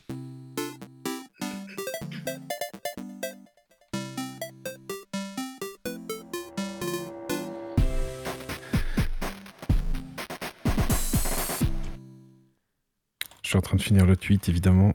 Ah, je suis en train de finir ma chronique, j'ai cru que t'allais dire. Bougez pas. Il manque deux lignes, attendez. Euh, C'est ça, trois tweets. voilà. Euh, retour vers le futon, donc le troisième et dernier DLC du jeu, euh, le donjon de Nullbuck. alors que le deuxième était vachement décevant, cette conclusion était assez attendue de mon côté. Et pour le moment, je n'ai clairement pas été déçu. Euh, on se retrouve propulsé pour une nouvelle aventure pour euh, quatre chapitres, donc c'est la moitié du jeu de base, en, plus à faire des voyages temporels pour empêcher, un, certain, un certain événement de se produire dans le présent en modifiant le passé. Ça sent le paradoxe temporel, tout ça. On avance librement dans les différents couloirs du donjon de Nalbuck alors qu'il est en pleine construction le tout entrecoupé de combats qui peuvent être assez retors, euh, de nouvelles mécaniques pour les ennemis, et on est souvent sur la corde raide pour savoir de quel côté va pencher l'avantage du combat. Jusqu'à ce qu'il y ait un petit déclic et on arrive à prendre le dessus et dérouler le reste l'humour euh, un peu bête, je vais dire, de Donald Buck est toujours présent. Donc ben, forcément, si vous, si vous êtes hermétique à ce genre d'humour et que vous n'avez pas aimé euh, le jeu de base, bah, ça sert à rien de le prendre. Hein. Mais pour ma part, il fait mouche et je me suis retrouvé plusieurs fois à sourire euh, devant mon écran. Ce DLC apporte donc une conclusion à l'histoire du jeu, mais je ne peux pas encore vous dire si euh, j'en suis satisfait ou non, parce que je ne suis qu'au début du, du troisième chapitre sur les quatre euh, et 12 heures de jeu. Sur, uniquement sur le DLC et plus de 50 heures au total sur, euh, sur ce jeu pour le moment, c'est une, euh, assez chaleureuse recommandation. Euh, si jamais vous avez fait le jeu de base, euh, faites le premier et le troisième DLC. Et si vous étiez déçu du deuxième, bah, laissez quand même une chance à ce, dernier DLC. Il coûte 15 euros. c'est plus cher que les précédents. Cependant, bah, il apporte facilement 20 heures de jeu supplémentaires, donc il vaut largement son prix. Hmm.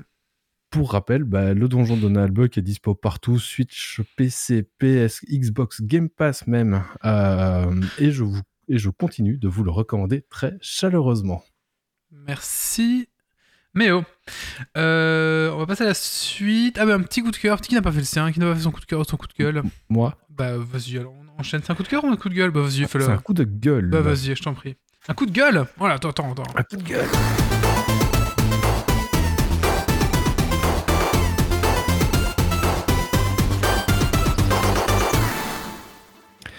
Euh, alors, c'est un coup de gueule pour le tome 3 des Sœurs Carmine. Euh, j'avais adoré les deux premiers, mais celui-là, je sais pas, il est trop poussif, pas forcément drôle, intéressant.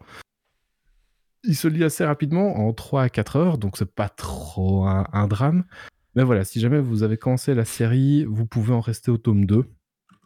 Euh, après, c'est de la littérature pour jeunes ados, donc forcément, je suis un peu moins le public cible. Mais voilà, j'avais bien aimé le tome 1 et 2 et euh, le 3 est une déception. Ok, merci Méo. Michael, est-ce qu'on t'a déjà dit que t'avais un air de Mathieu Sommet? Je trouve que t'as un petit air de Mathieu Sommet. oh merde je, je, pensais à ça. Non, on t'a jamais dit? Non, bah écoute, euh, c'est moi, je me trompe. Voilà. J'espère être un petit peu moins rebelle euh, que lui quand même. c'est la moustache. C'est la moustache. Ah, oui, bah, c'est ça alors. Euh, bah, dernière chronique de, ce podcast, on va parler de Londres le 17 octobre 1814. Alors ça, aurait pu être une chronique pleine des couvertures, mais ça sera une chronique euh, bah, Zito. Allez, c'est parti.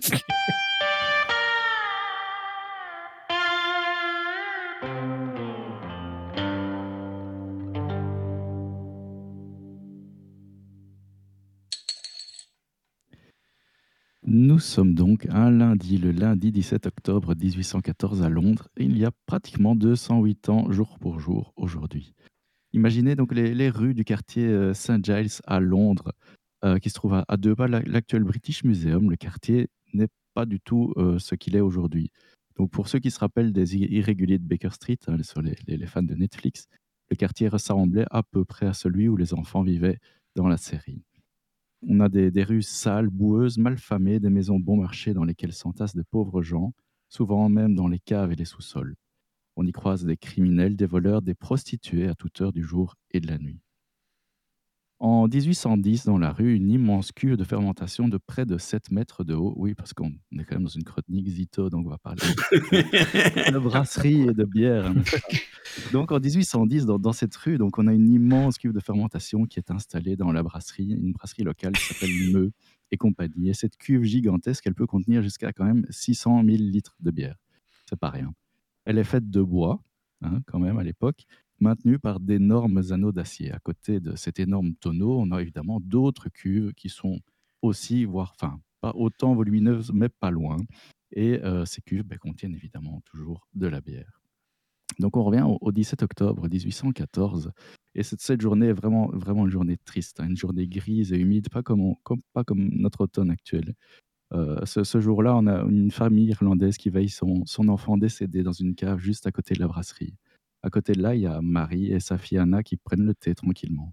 Un peu plus loin, une serveuse, une serveuse d'un pub, le Tavistock Arms, est occupée à frotter les verres de son bar. Mais personne n'a conscience du drame qui est sur le point de survenir. Sentez la pression là Ah oui, là. C'est on de raconte quoi. C'est un vrai peu découverture, mais sans aucun bruitage, tellement qu'on est dedans. à la brasserie, les levures sont occupées et font leur magie. Elles transforment l'eau sucrée en bière. Il est 17h30 quand quelques craquements inquiétants se font entendre. D'un coup, un des anneaux d'acier de l'énorme cuve cède. Et quelques instants plus tard, c'est la cuve entière qui explose, déversant son contenu tiède de bière en fermentation dans la brasserie. L'explosion de cette barrique en entraîne d'autres et c'est un rat de marée de plus d'un million et demi de litres de porteur. Une bière noire comme la nuit, symbole de destruction et de mort qui se déverse dans le quartier. Ça fait peur. c'est les cauchemars de Zito. Non, pas les barriques de bière non Il se réveille en sueur et sa femme dit Qu'est-ce qu'il y a? Les barils Pas la barrique, pas la barrique. D'ailleurs, il a mis un Apple Tag dessus pour être sûr. attends, l'énorme vague de bière, elle est haute de 4 mètres. 4 mètres de bière, t'imagines, c'est quand ça Quelle Ça fait une belle mort. Hein. Bière noire, ça, détruit deux maisons, ça démolit le, mur du Tavistock Pub qui piège sa, sa, serveuse sous les décombres. La triste famille irlandaise se retrouve submergée, tandis que Marie et Anna ne survivent pas à ce tsunami alcoolisé. Ah, Quelques employés de la brasserie sont plus chanceux et peuvent être secourus à temps. Et au total, ce sont tout de même seulement huit personnes qui décéderont ce jour. L'explication à l'assurance, elle doit être un peu compliquée. Quoi. Oui, il y avait eu un torrent de bière de 4 mètres de haut et ça a emporté ma maison. Alors, malgré ça, ça s'est vite su. oui. Il y, a pas mal de rumeurs et là on part un petit peu sur des, théories vraies ou fausses, on ne sait pas, mais en tout cas on dit qu'une fois le choc de la tragédie passé, euh, certaines personnes ont tenté de récupérer un maximum de cette marée noire dans tous les contenants possibles. Oh. et, on dit même qu'une neuvième personne est venue s'ajouter au décompte des, décès, une neuvième victime, euh, quelques jours plus tard, ivre au point d'en mourir. Mais il semble que ce ne soit qu'une légende urbaine. En tout cas, c'est certain, l'odeur de bière va persister durant des mois. Alors en termes d'assurance, c'est là que c'est amusant, la brasserie ne sera pas tenue responsable des événements. Le tribunal estime qu'il s'agissait d'un acte de Dieu lui-même. elle, a même été remboursée des taxes qui avaient été payées sur les bières perdues, perdues euh, parce que bah oui, la brasserie après ça était en petite difficulté financière.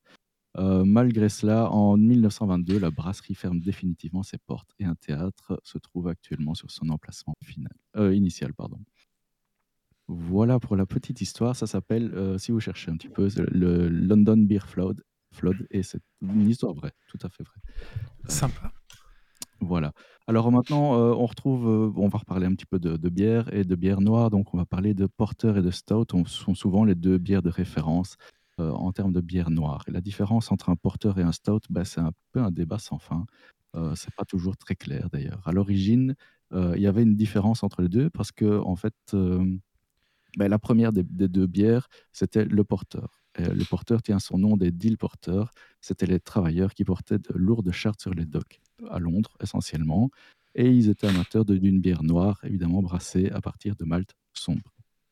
Euh, en, par la suite, une version plus forte a fait son apparition et c'est là qu'on a appelé ça un stout porteur.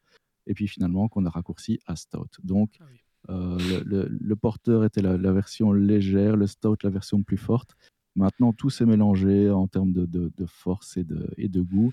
Euh, donc, ce n'est pas, pas toujours euh, une différence très marquée. Mais on considère généralement les porteurs actuels moins agressifs que les stouts sur le côté torréfié. Et euh, la dégustation du jour, bah, c'est un petit porteur, un porteur des bières du Confluent. J'en avais parlé dans le Geeks League 216 déjà. Euh, moi, j'en ai encore au frigo et c'était en plein dans le thème. c'est un, porteur, euh, un porteur noir de 4%, seulement 4% d'alcool. Pour les Euh, 4 mètres de haut. Oui, peut-être en référence. au- ça, ça- ça colle tout à fait. Euh, et donc, c'est un porteur tout à fait euh, English porter dans son style, euh, des arômes torréfiés, café réglisse, euh, texture pas trop fine, un petit peu de, un petit peu d'épaisseur tout de même, malgré les 4%, une petite amertume finale marquée. Et donc, c'est tout à fait évidemment, euh, ça correspond à la chronique du jour. Et mais D'ailleurs, Santé. une chronique de Zito où on n'est pas autour de la table pour l'aider à déguster, c'est de l'arnaque. Ah, ouais, ouais. Ouais, ouais, ouais. Et, Bon, les bah, malins, ça lui coûte moins cher comme ça. Ah non, ils rendent ça en note de frais. Oui, oui, c'est c'est pas dramatique. Ah oui, bah écoute, merci. Euh, Est-ce qu'on a fait tous les coups de cœur, coups de gueule? Oui. Eh ben écoutez. Pas le tien. Ah mais je, écoutez, euh, je, je, je, j'ai pas préparé le mien, alors du coup on Dark va. Tide, vous avez toute une rubrique. Oui, merci. Dark Tide, voilà. je, je pensais un, un peu, un peu accélérer parce qu'on est déjà à deux heures de podcast et passer du coup au Dragon Quiz Point. Allez, c'est parti.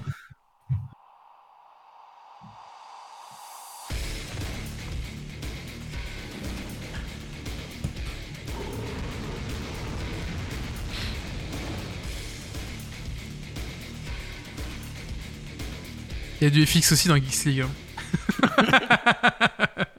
C'est impressionnant. pas généré. Et Alors, c'est ça- Méo qui s'y colle. Ouais, c'est un concept assez simple. Euh, je vous donne un objet emblématique d'un film et vous devez retrouver de, de quel film il est tiré. Par exemple, euh, là c'est un exemple jeu vidéo. Si je vous dis Frostmourne, vous répondez. World of Warcraft. Wow. Voilà. Je connais pas Peut-être- trop souvent, mais venant de toi, ça pouvait être. Euh, alors peut-être qu'on rappelle le principe du Dragon Quiz Point, peut-être pour. euh, Oui, en effet. Alors, le Dragon Quiz Point est un quiz qui se déroule tout au long de l'année. Euh, le chroniqueur qui, a- qui amasse le plus de points repart avec un ramasse-miettes doré. À la fin de la saison, l'auditeur qui ramasse le euh, plus de points à la fin de la saison repart avec un goodies de notre boutique au- à son choix. Et pour l'auditeur qui euh, fait le plus de points à cette session-ci, et on peut totalement tricher et redire exactement les réponses des chroniqueurs, ça compte. Euh, je crois qu'il n'y a, a a pas grand monde aujourd'hui. Donc, euh, bon, tant pis. Je crois qu'on a des bons jeux. C'est dommage, euh, il remportera euh, Tooth and Tail, euh, euh, qui est un jeu de stratégie en temps réel. Euh, assez bon jeu. euh, Sortez bon la jeu, ça? tête. Bah oui, il y a des notes positives sur Ah oui, Steam. oui. Très positif. même. C'est euh, sort- soyez à la tête de la révolution à l'aide de votre troupe de sangliers armés de lance-flammes, de mouflettes équipées de lance-grenades, au gaz moutarde et de hibou gerbeurs de gerbille. C'est incroyable ça. Tout planning. Vivement, vivement le Je vois DLC. vient de perdre les viewers qui restaient. Et, euh, et euh, d'ici peu de temps, attention, soyez présents pour les Dragon Quiz Points parce qu'il y aura des pépites qui vont arriver. Ah, au niveau des récompenses, c'est ça Ou du quiz? Au niveau des récompenses. Non, on peut- les quiz, ça, c'est pas tout le temps moi qui les prépare, donc on verra bien. Très Mais bien. Les, les récompenses, ça, il y, a- il y a des beaux trucs qui vont arriver. Eh ben, on t'écoute pour le Dragon Quiz maintenant. Alors, si je vous dis la baguette de Suro. Bah, Harry Potter. Oui. Euh, Quelqu'un peut prendre des points à, à part moi? Je, je vais noter. Merci. Ça va vite, hein, Mika. Oui, c'est des trucs assez faciles et ça va aller assez rapidement. Alors, Je pourrais, je pourrais répondre aussi. Hein. a- Ah oui, tu peux. euh, ouais, faut- vas-y. tu- tu- tu- tu- il faut, faut y aller. Hein. alors l'anneau unique Harry- Le Seigneur des Anneaux. Des- pour Doc.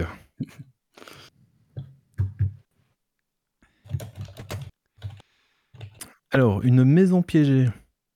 Ah, Home Alone. C'est quoi en, français. C'est Maman, j'ai raté l'avion en français. Je sais pas si en Suisse on met les, plus les titres en, en français ou en anglais. ou- C'est aussi Maman, j'ai raté l'avion. Je crois que c'est comme en France. Ok, parce qu'en Belgique c'était Home Alone en fait le titre qu'on avait. Ah, ok. Alors, euh, donc euh, point pour Wally, donc deux pour, euh, pour Wally. Euh, oui, oui, je- j'étais concentré sur le jeu. Alors attention, des dinosaures. Jurassic Park. C'est pour Doc.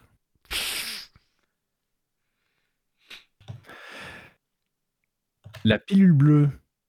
Matrix. Matrix. Doc Gayer. Ah, ça c'est les experts de la pilule bleue, ça j'ai rien pu faire. Euh, le Black Pearl. Le Euh, Père des Caraïbes. ah putain, bien joué. Un point pour Michael. C'est un objet le Black Pearl? Oui, c'est un objet. c'est un Ah, un, Oui, c'est un bateau. Un gros objet. Un très gros objet. La DeLorean. Euh. Ah Je crois que c'est Grumpy là, mais je sais pas si Ouais, c'est Grumpy qui a dit euh, en premier. ça va trop vite. Quand même, il y a un moment donné. euh, Ça va trop vite. Alors, un sabre laser. Star Wars. Star Wars. Star Wars. Oh là là, là, Doc il est en forme là. Je l'attendais. Je me suis dit, il va le placer. Bon, là, c'est pas vraiment un objet, mais euh, des vampires qui brillent. Euh, Twilight, Twilight. Twilight. Alors, j'hésite entre Doc et, et Wally. je l'ai eu avant. J'en suis sûr. Ah. Ah, moi, je pensais que j'étais avant. Faudra voir le magnéto. Un point pour Wally alors.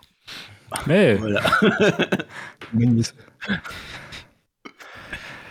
Un club avec deux règles les mêmes. Bah, Fight Club. Merci. Fight Club, exactement. Ah, C'est Doc, hein. Non, Non. c'est. non, Michael. c'est c'est Michael. Ah oui. Alors, un crocodile faisant tic-tac. ah, Hook. Peter Pan. Ouais, les deux étaient, étaient acceptés, Hook et Peter Pan, mais euh, Euh, un point coup, pour Zito et un point pour Doc. Ils ont dit tous les deux. euh, C'est Peter Pan le vrai titre en français? Non, c'est- ben, il y a le dessin animé Peter Pan, il y a le film Hook. Ah oui, euh, c'est dans les deux. Hook, c'était la, fuite- la suite de Peter Ouais. Pan, le film. Et enfin, pour finir, un plateau de jeu hanté. Jumanji. Ah putain, mais je suis nul à ça. Moi. Il va trop vite ce Doc. là. Ouais. T'as les réponses ou quoi? Non. Quand on ne vole pas les points, ça va Alors, les, Euh, les résultats? Ouais, attends, parce que là, là, j'ai eu un, un truc où j'ai- je me suis marché sur les pieds. Euh, donc, euh, Wally, 3 points. Meo, 3 points, euh, puisqu'il il a fait le quiz. Euh, Doc, 6 points. Euh, Michael, 2 points. Grumpy, 1 point. Et voilà. euh, et voilà. Ok. Et Zito, 1 point. Hésito, un point.